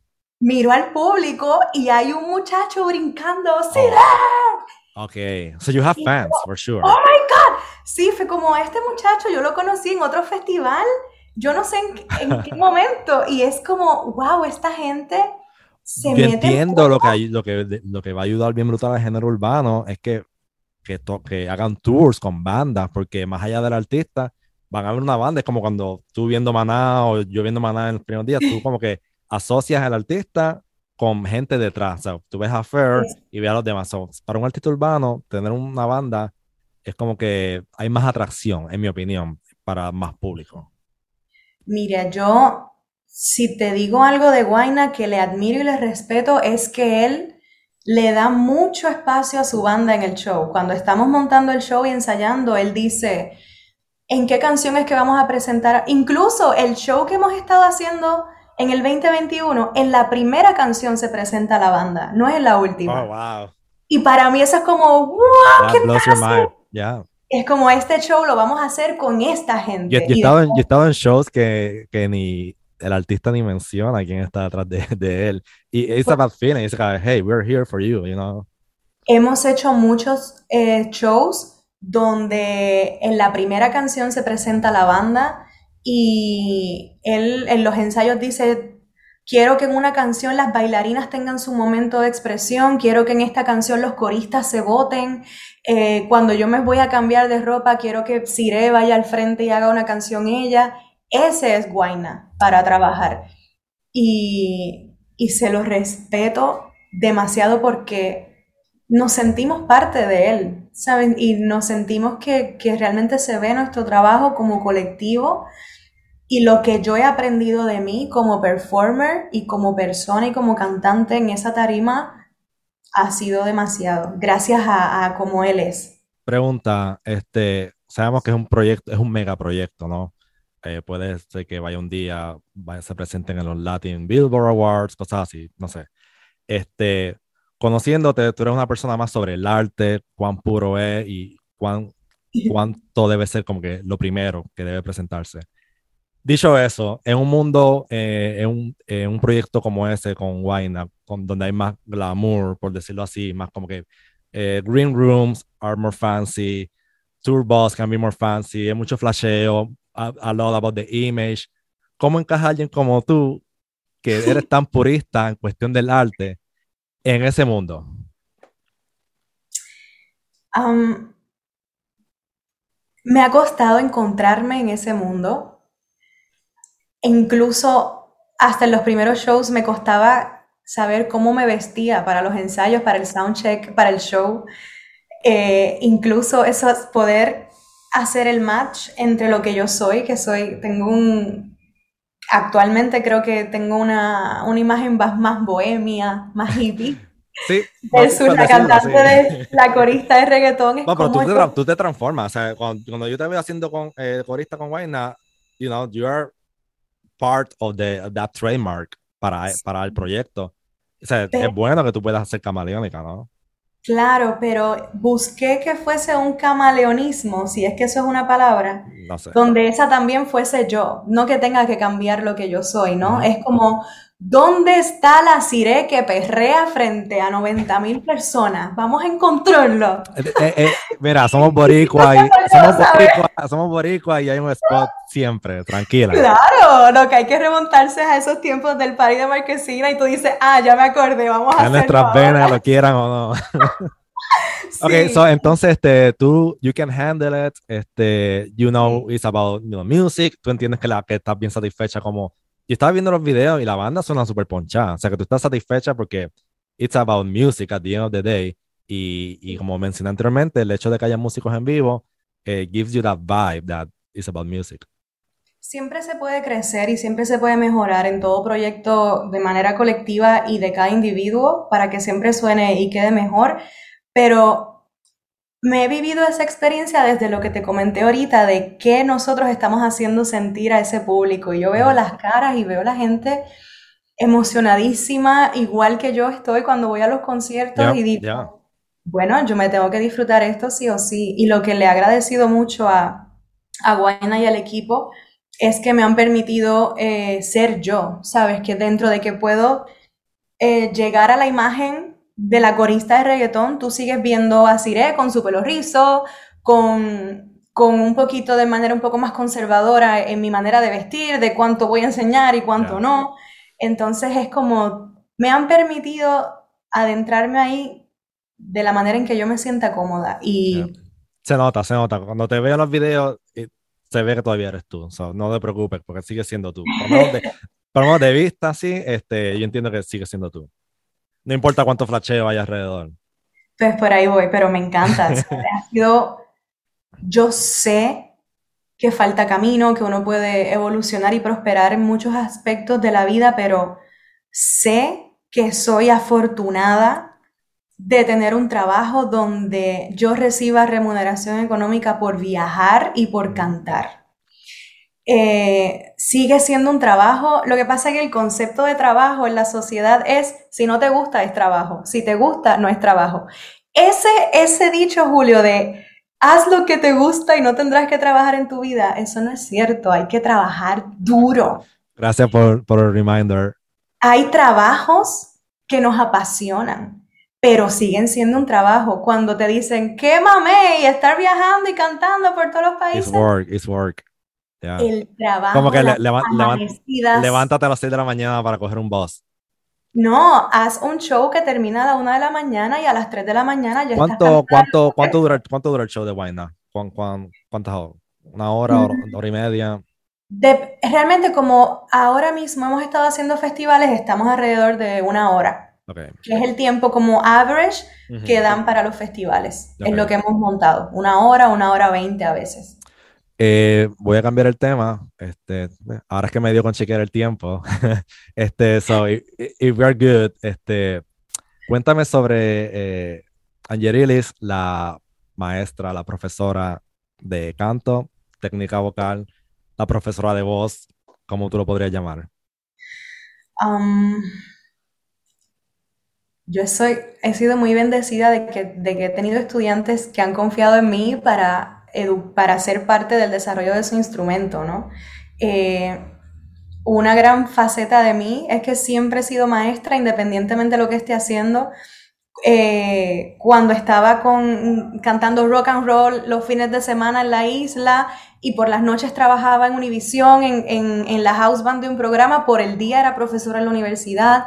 Cuando me mudé a Madrid, mi income mientras vivía allá era haciendo eh, maestra de técnica vocal en una academia en Madrid. Oh, no sabía eso.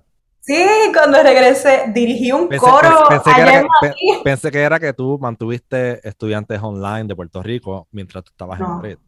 Tuve un montón de estudiantes porque trabajé en una academia en Madrid, pero fue a nivel de desesperación, de yo ir con, un, con Google Maps y yo dije, yo necesito trabajo.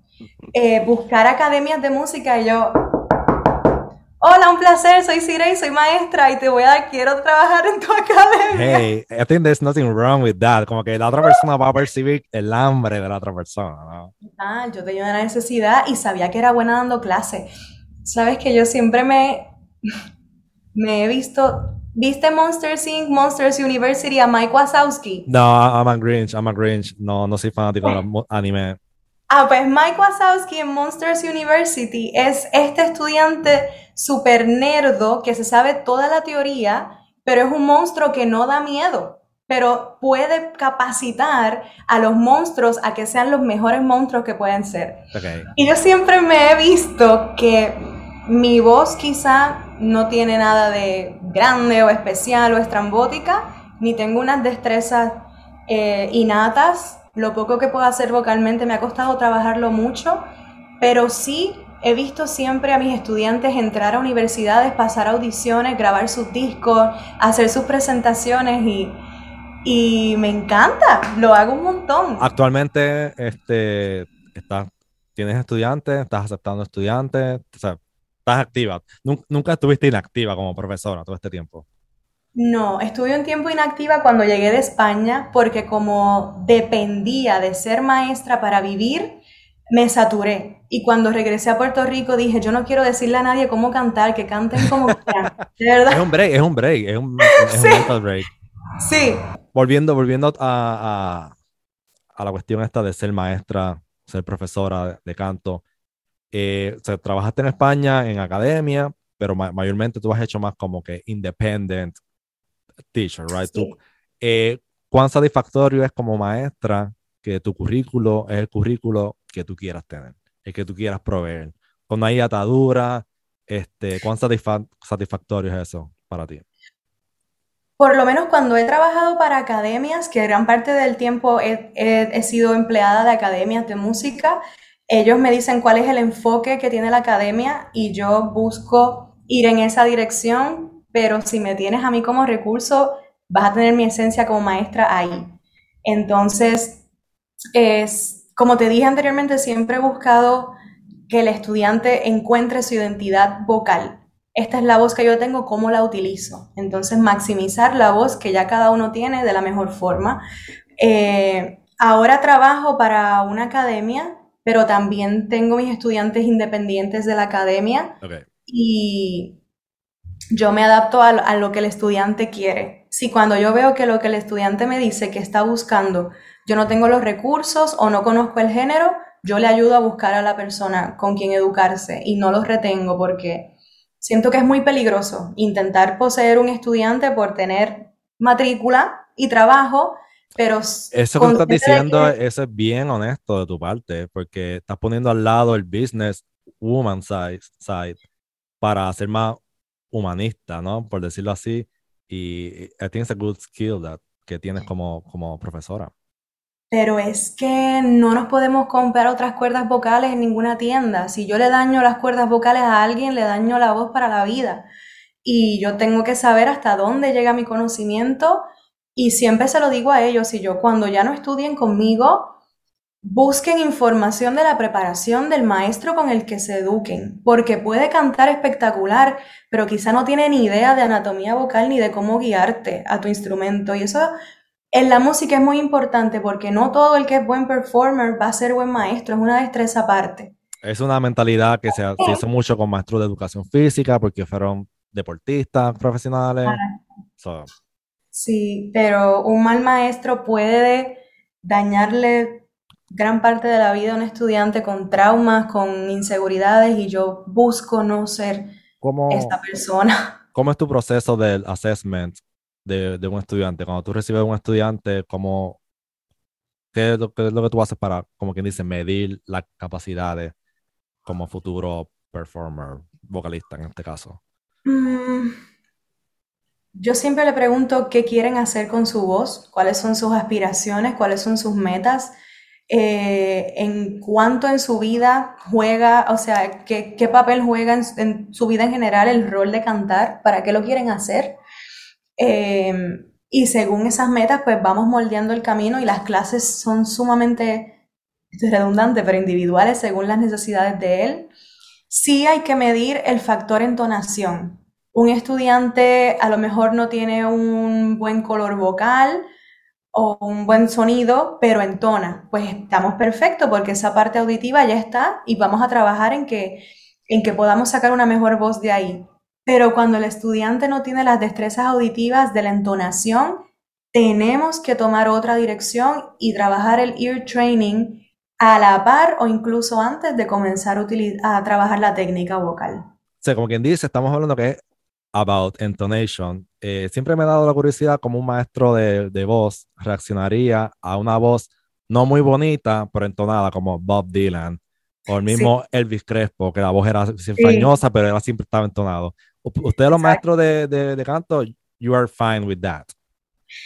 Yo sí, porque estoy escuchando a un artista, a tu mentalidad abierta. persona, a un artista, no a un a una persona que tiene una buena técnica vocal. Incluso te digo más que esto va a ser bien controversial, pero los cantantes que tienen voces impecables usualmente me aburren porque es como es tan perfecto que no lo puedo puedo escucharlo y decir wow, maravilloso, pero no me vas a escuchar en el carro escuchando a Adele, ni Celine Dion mucho tiempo, ni Andrea Bocelli. Eh, esta cuestión de, esta, cuestión de, esta cuestión de showing off too much your skills, como que a veces puede ser aburrido, ¿no? Este, digo, para mí. Ya yo, quisiera, tener, ya yo quisiera, quisiera tener skills de no virtuosos que a mí me encantan. eso, este, eso, claro. Eh, eh, depende cuál what's your cup of tea, como que cuáles son tus gustos. So, uh, es algo bien individual. So, yeah, I'm with you with that. So, ya quisiera yo cantar como Adele o Celine Dion, vamos, que no tiene nada que ver, son unas destrezas, pero para, para los gustos musicales y para lo que a mí me gusta recibir de la expresión musical, me encanta más la música de cantautores que no tienen las mejores destrezas vocales, pero entonan y escriben hermoso. Ya y, te y, tocan el corazón o te da, algo, te da un, feeling. Eh, ok, vamos a hablar de esta es la primera vez que tengo de invitado o invitada a alguien que hace podcast. So, estoy bien, eh, eh, estoy bien intimidado en estos momentos porque el, podcast, el podcast de Cire eh, es uno súper bueno que les recomiendo totalmente. no he escuchado todos los episodios, quizás tres o cuatro, y, y I'm hooked. I'm hooked with, with, the, with, the, with the podcast. háblame sobre ese otro bebé. Dios mío, sí. Pues al revés, eh, honrada estaba yo porque esta producción, o sea, yo dije, yo no tengo, tengo tantas cosas en la vida que si quiero hacer un podcast voy a tener que concentrarme en el aspecto auditivo, no puedo hacer visual ahora. Fue como que me, Believe me, that's in my heart, eso es lo que me dice mi corazón. como que tuve que decidir, porque yo cuando quiero hacer algo lo quiero hacer con todo, ¿sabes? Quiero tener video, quiero tener tal, quiero... Ya, pero no, no, no tu audio, tu audio, de hecho, tu audio quality is, is you know, good, great levels, uh, great production. Mis felicitaciones. Gracias, dije, no puedes hacerlo todo. Enfócate en hacer una intro bonita musical, enfócate en el contenido y en grabar y que las personas que te escuchen, digo que las personas te van a escuchar. Si te quieren ver, pues que te vean cuando estés con Claro de Luna o yo qué sé, en otro lado. Yeah, everybody knows your face, right? entonces, el podcast eh, es un proyecto que se llama Crearte Libre, que surge de los estudios que hice en creatividad en Madrid, cuando me fui con Eunice, eh, y un proceso muy profundo que comencé de introspección, buscando aumentar mi inteligencia emocional, porque me estaba dedicando a la música, pero no lo estaba disfrutando. Eh, muchas presiones, todo el tiempo un estrés, todo el tiempo una ansiedad, todo el tiempo como desde la carencia y yo decía, mm, esta no es la persona que yo quiero ser si me estoy dedicando a lo que amo, quisiera podérmelo disfrutar. Entonces entendí que había mucho que tenía que sanar de programaciones inconscientes de nuestra mente, traumas inconscientes de niña, patrones familiares que aprendí de cómo canalizar emociones con los que yo no estaba de acuerdo. Y cuando empecé a estudiar la creatividad como una habilidad que tenemos los seres humanos y empecé a darme cuenta que la creatividad está en todo y es nuestra capacidad máxima y, que, y es lo que nos distingue de otras especies. Somos los únicos que podemos crear. Voy a, redundar bien brutal con esta frase, pero eh, estaba pensando que hay que ser súper creativo para crear un podcast basado o sobre el main topic que es creatividad. Me explico. Eh, es un tema que, que, mucha gente, pues sí, conoce los términos generales y no, no saben más allá, pero tú estás llevándolo a un, a un nivel con tu podcast de hacerlo entender por escala muchas veces, por, por fases. Este, puede, ¿Cómo se llama eso cuando tú eh, disuelves cosas en pequeños pedazos? No recuerdo el término, pero este... Sé lo que quieres decir, no me acuerdo tampoco. ¿Desmenuzar? Eh, eh, desmenuzar, exacto, exacto, porque el, el, tema de por sí es bien heavy, right? It's a heavy topic. So. Tu trabajo, lo que estás haciendo, que lo estás haciendo súper bien, en mi opinión, es que te está eh, haciendo llegar esa información de una manera escalonada. Ese es otro término, un poco escalonada. So, I'm right, I don't know, is that the idea of the podcast? ¿Cuál, cuál, es, tu, ¿Cuál es tu propósito? El propósito es hacerle entender a las personas que son creativas y que la creatividad no es solamente cantar, componer, ser escultor, que nosotros tenemos la capacidad de crear lo más importante que podemos crear en la vida, que es una relación saludable con nosotros para entonces poder hacer externamente lo que nos dé la gana. Eh, obviamente hay unas circunstancias que no podemos controlar, donde nacemos, 20 cosas, ni el nombre que tenemos, ni cómo nos vemos físicamente, no lo controlamos, ¿no? Pero todo lo que sí, que las personas nos apropiemos de la capacidad creativa como una herramienta poderosa para conocernos, para sanar, para trascender lo que nuestra familia nos dio o no nos pudo dar eh, y ser mejores seres humanos con nosotros para poder crear desde una sensación un poco más de plenitud y no desde el dolor y desde la carencia, ¿no? Puede, ser, puede ser complicado, o sea, puede ser, puede ser un revolú de, de ideas. Pues este tema de la, de la creatividad, eh, digo, ahora me siento yo en, aguas profundas hablando sobre, no, sobre contigo.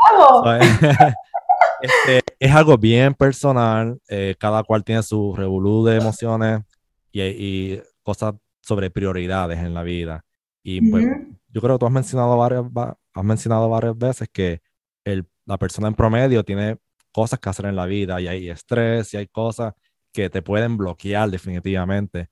So, mi opinión es que como que dependiendo cuán claro está tu mente, te facilita ser creativo o no. Ahora, si tu mente, if you're a mess in your life, no tienes tiempo para eso porque tienes eh, pagar pensión, tienes tres hijos que tienes que alimentar, tienes a, late, late uh, shift, work, y, y, dependiendo del estilo de vida de la persona.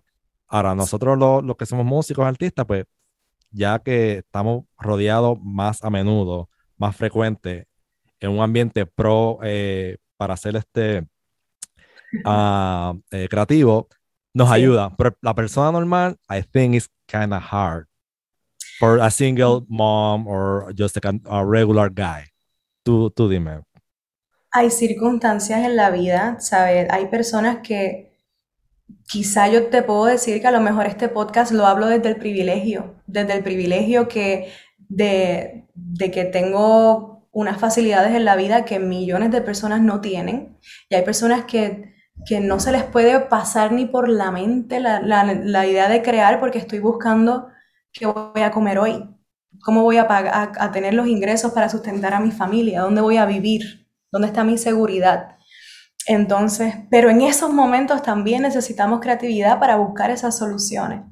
Entonces, quizá yo no puedo abarcar todos esos aspectos de las necesidades del ser humano y donde estoy intentando aportar algo es a crear una inteligencia emocional y un bienestar eh, mayor con nosotros mismos, ¿no? Porque también está este estereotipo de que el, que se dedica a la música es una persona alcohólica, deprimida, que su vida es un desastre. Esas fueron las primeras cosas que me, me llamó la atención. Que no tenemos estabilidad emocional, que... Lo cual, la, la, historia ha probado un poco que muchos de esos genios, quizás su vida like eh, Jaco Pastorio, mi bajista favorito. Él, eh, he wasn't right in his mind.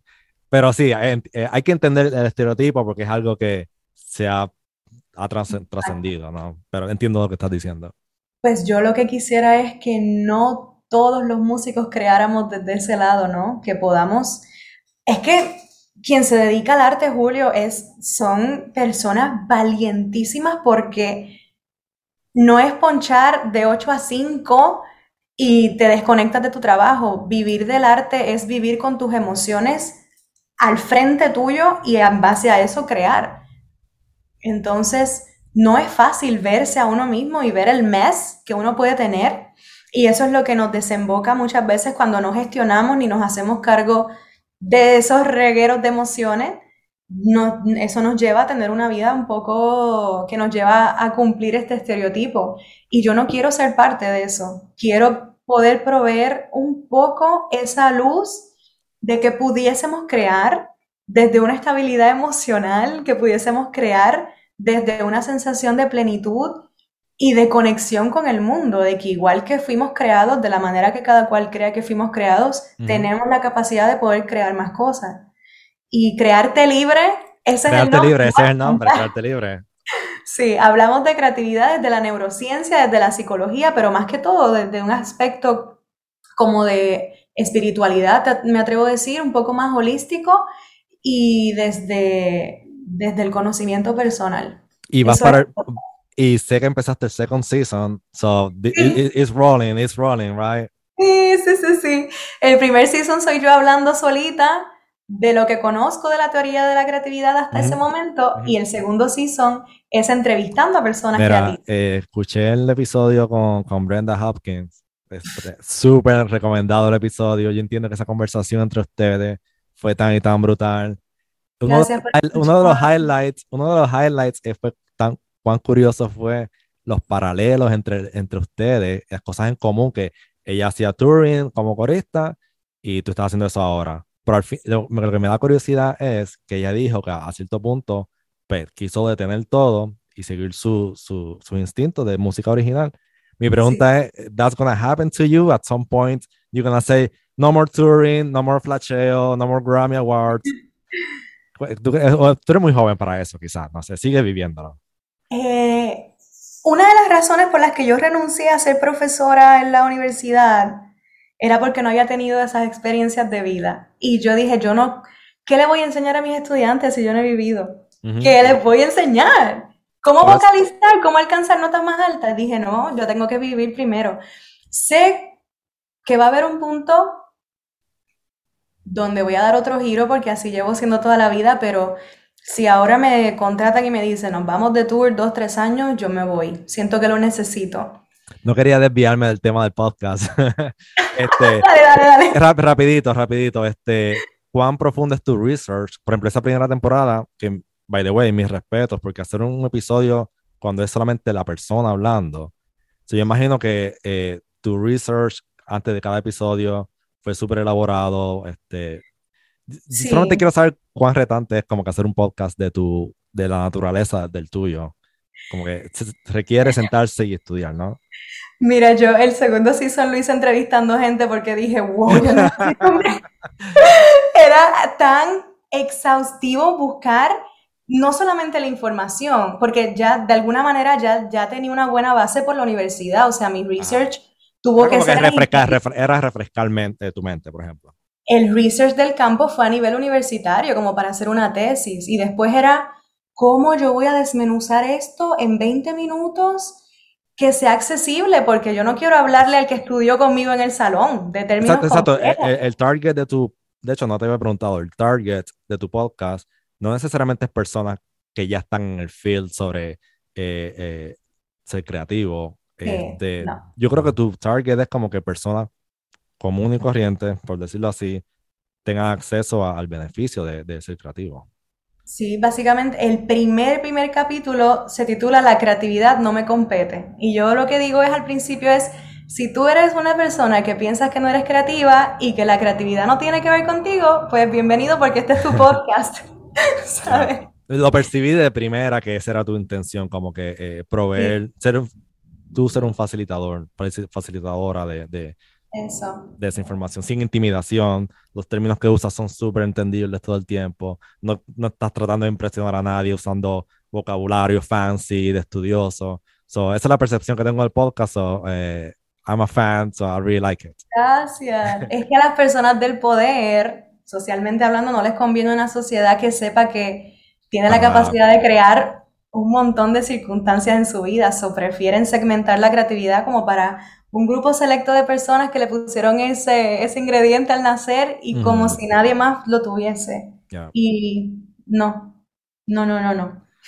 Vamos a hablar sobre eh, esta cuestión de ser un hired gun, ser un freelance musician, porque básicamente si te podría catalogar, sabemos que eres songwriter, eres profesora, pero al final del día, tu main job es como que ser un freelance musician, como que eh, tú vas a proyectos donde te pagan, obviamente sabemos lo que es un hired gun. Este, ¿Cómo tú haces ese mental switch entre ser la songwriter, this is my music, this is my project, a la mentalidad de I'm here for this artist, eh, this is my part, and I'm gonna mess with that. ¿Cómo es ese switch? ¿Cómo lo haces? Actualmente no he tenido que hacer tanto ese switch porque mm, he decidido enfocarme en otros proyectos para trabajar como ser maestra y ser backup singer porque le di mucho tiempo de mi vida la carga financiera y de sostenerme a mi proyecto, a Claro de Luna. Hice a mis canciones y a mi creatividad responsable de mi sustento. Y eso me laceró mucho, porque la presión que ponía de que tienes que hacer buenas canciones, tienes que tener dinero para sacarlas, tienes que, porque eso es lo que te va a sostener, fui muy brutal de salvaje con eso. Y en el momento que nos encontramos ahora como grupo es apenas haciendo presentaciones en vivo y preproduciendo el disco, mientras ambas generamos nuestros ingresos y trabajamos dentro de la música, pero desde la educación y otros proyectos. Entonces, siento que no he tenido que hacer tanto el switch porque he sido un poco más radical de vamos a quitar esto un momento. Ok, básicamente lo tienes como que en pausa, básicamente ese eh, cantautora vibe, por decirlo así, o mode. Es como, Eso es. Mientras estaba haciendo touring, obviamente, pues, es como que, podemos llamarlo switch off. Es como que, o tengo una pausa, no sé. Pero, o sea, tú siempre has mantenido ese, nivel de una cosa y la otra, no has tenido esos uh, internal, uh, como que issues, como que cómo voy a manejar esto, o sea, tú estás tranquila contigo mismo. Siempre, ha sido ha sido una vida muy existencialista. Yo quisiera apagar un momento ese botón, ¿sabes? De, porque también socialmente tenemos impuesto unas expectativas de a qué edad debemos tener ciertas cosas que son las que se traducen a si eres exitoso o no. Y este estilo de vida no va necesariamente dándote las cosas en el orden que esperan. Para nada, puede ser bien messed up. Eso es. Y creo que para mí ha sido un poco eh, desprenderme de las expectativas ajenas pero de las propias han sido las más difíciles. Em, y me ha ayudado cuando estoy trabajando como corista ver el rol de esa música que canto, cuál es el rol que, que tienen las personas que la escuchan, me ha ayudado a entender y confiar más en la identidad del rol que cumple mi música. Yo sé que no es el mismo y, y, ya no estoy buscando que lo sea. Ya cuando voy a mi música, honro y respeto mucho más el por qué y para qué está hecha, sabiendo que no necesariamente podría alcanzar un festival de esa manera, aunque no quiero limitarla, pero... en otras palabras, es más como que cuerpo, cuerpo y alma, sangre, sudor, todos los elementos están más, ah, más en uso cuando es tu proyecto original.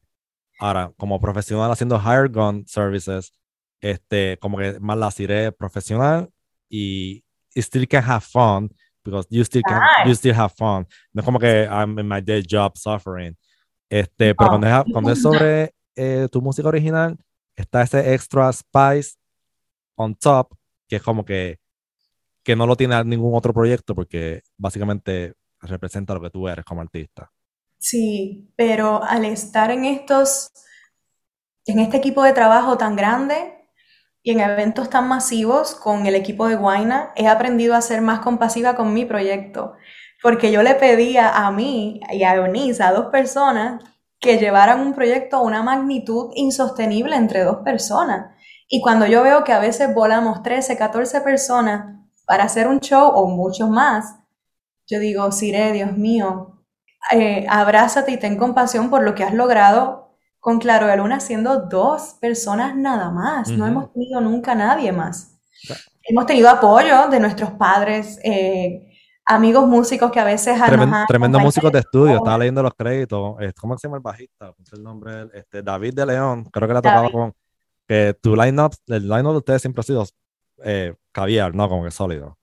David de León y Manuel Martínez han sido nuestros músicos. Angélica Colson fue bajista también por un tiempo. Vi una foto tuya de, no sé, de, qué sé yo, hace 10 años, era un proyecto de jazz y Angélica estaba contigo, había una guitar player. So, esa era otra cuestión que tú siempre has tenido el círculo de, de músicos alrededor tuyo. Número uno, personas con mucho talento and nice people, no assholes. Como que esa es la vibra que siempre has mantenido. La cosa es que ellos son talentosísimos, pero la calidad de personas que son sobrepasa ese talento. Así que para nosotros eso es más importante, personas que tengan ese nivel de técnica musical, pero que respeten y honren nuestras canciones de cuatro acordes y las traten con el mismo respeto con el que tratan el repertorio que hacen en el conservatorio. Puede ser retante para algunos músicos con un talento a un nivel súper brutal going back to basics, como tú dices, tocar una canción de cuatro acordes y como que lo más brutal de todo es personas que pueden adaptarse y quedarse haciendo su trabajo porque el género lo requiere, por ejemplo. Eso es. Pues así este, y entiendo que los músicos que tú has encontrado, keep them. los amo, son mi familia, son mis hermanos. Vamos a hablar un poquito sobre eh, Viva the King, ese proyecto de mi pana Luis Enrique. Y como mencionaste ahorita, este, hablamos sobre la historia. Eh, ¿Cuán cool es como que cantar vintage? Como que esta cuestión de, como mencioné anteriormente, 60s, 70s, ya, ya habías hecho proyectos en hoteles cantando 60s and 70s. I'm a retro freak. I really like vintage stuff. Ah, todas las cosas que me encantan son retro. Así que nos conocimos, por esa música. gracias a Luis fue que te despertó esa cuestión, esta cuestión del vintage music. Um, y cuéntame sobre tocar con Luis. Bueno, tocar con Luis es estar en un masterclass de, de performance, ¿sabes? Para mí tocar con Luis Enrique es estar en una clase de lo que es un performer, realmente un performer. Yo quisiera algún día ser la mitad de lo que él es como intérprete. Él, ya a los 12 años, 11 años, ya estaba haciendo talent shows en, en el Coliseo de Caguas, algo así, como que yo era, yo era super shy para eso, yo para nada me hubiera atrevido a hacer cosas como esas. So, shout out para Luis, el que no sabe quién es Luis Enrique, él es Elvis impersonator en la isla, so shout out para Elvis. Este, a mí me encanta lo que es rock and roll 50, me parece súper cool que, que alguien, eh, tú y yo no, sé cuánto sea la, la, diferencia de edad, pero me parece súper bien que alguien de tu edad, de tu generación, is into cool classic or vintage music, so that's, that's very fun. So. Me gusta mucho. Eh, Luis fue el que me sacó de cantar vintage en la universidad a la calle, ¿sabes? Él fue el que me llevó a, cantar en, en, proyectos de música retro en los que él estaba y comencé a guisar con él viernes, jueves, viernes, sábado y domingo todas las semanas por mucho tiempo. Y recientemente tuviste un show con él, ¿no? Con él fuimos, estaba de corista en Viva de King, que eso para mí siempre es un honor que él me permita estar. Por me encantó el caption, me encantó el caption de tu post, como que se nota que sí, que you really had a great time, como que, like, being very honest about it.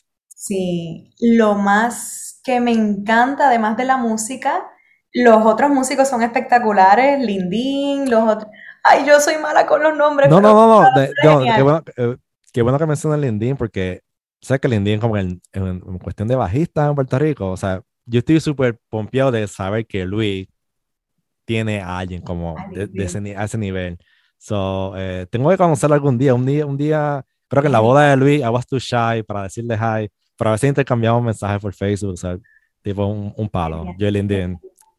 Lo más brutal de, de cantar con, de estar con ellos en tarima, además de la música que hacemos, es la calidad de personas que son. Luis Enrique es un cantante y un intérprete que no, que él, él yo sé que él se ama y se valora a sí mismo muchísimo, pero todavía no tiene idea del talentazo que tiene. Él dice, no, que yo no estudié, que yo no...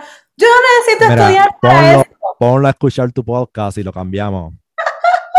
Luis, para mí es un, para mí es tomar clase y la calidad de ser humano de Luis Enrique, él tiene un talento que uno se queda bruto, como decimos simplemente, simplemente nació con eso. Eso es. Así que me ha enseñado muchísimo él de lo que es volver a la raíz de por qué yo hago música y es la pasión. Él me enseña la pasión.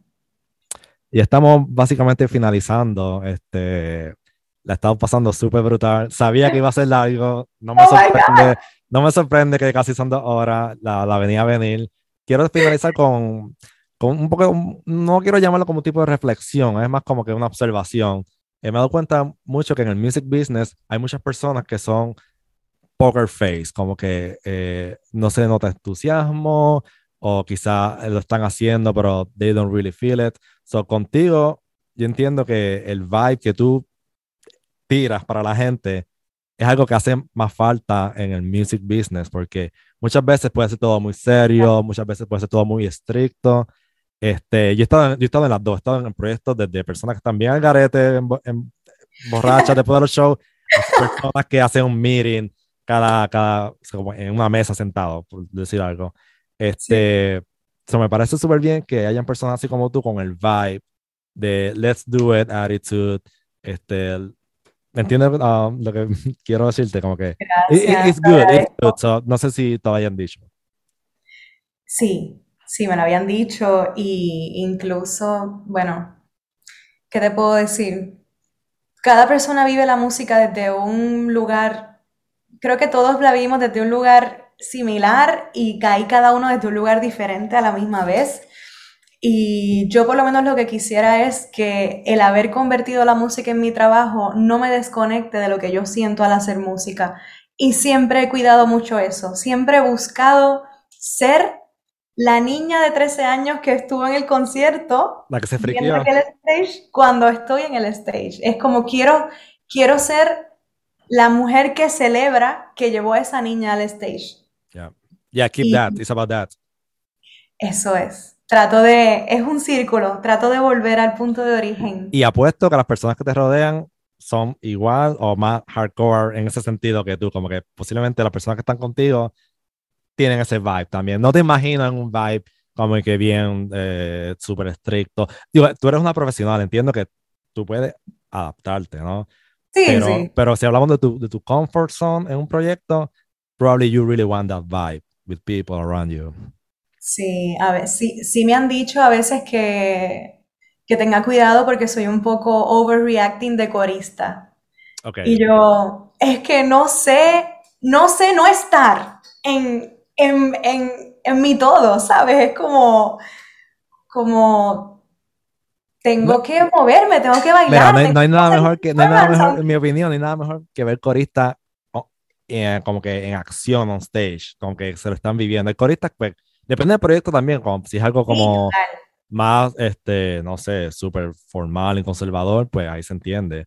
Pero ver backup singers viviéndosela también, uh, it's a big deal for me because you can see a real show, it's like a real performance. So, ese es tu, ese es tu vibe, so, es natural en ti, so, no lo cambies. Eso es. Yo lo que busco es que el show del artista por completo se siente el disfrute, no, no desde él, ¿no? sino desde los que estamos atrás creando esa sonoridad. Exacto. Ah, estamos en 2022, nuevo año. Cuéntame qué, qué hay por ahí, qué, qué, qué, estás maquineando, porque de seguro tienes cosas nuevas para este año. no quiero poner muchos límites, no sé, no, no, no quiero saber exactamente qué hacer. Me gusta pero nunca he sabido exactamente ni qué estoy haciendo. se nota que yo pensaba que tú eras una persona como que a planner, control freak, como que planeando todo. Eres así, pero a la misma vez. Pero en este estilo de vida eso hace mucho daño. Estoy buscando aprender. Mi meta del 2022, honestamente, Julio, es aprender a confiar. Aprender a confiar más en la vida y aprender a confiar en que las oportunidades van a llegar, no vivir desde la desesperación de cuándo va a pasar, de si voy a tener guisos el mes que viene, si voy a poder pagar la renta, ¿sabes? Quiero aprender a confiar porque si yo miro atrás, nunca me ha faltado nada y no quisiera seguir viviendo desde esa desesperación y, desde la comparación. Y te, ha funcionado ese state of mind, como que let me just live the moment y como que no preocuparme demasiado por, por lo que va a venir.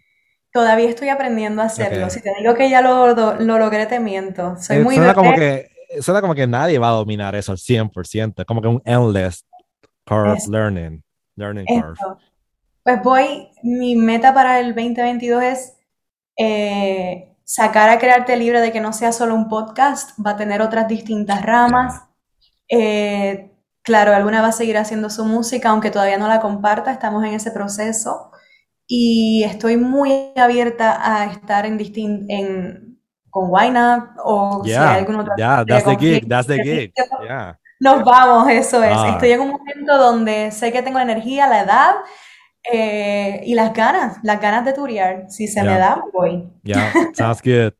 Eh, tus redes sociales, eh, ¿cómo te encontramos? En Instagram, tú eres bastante activa en Instagram, ¿no?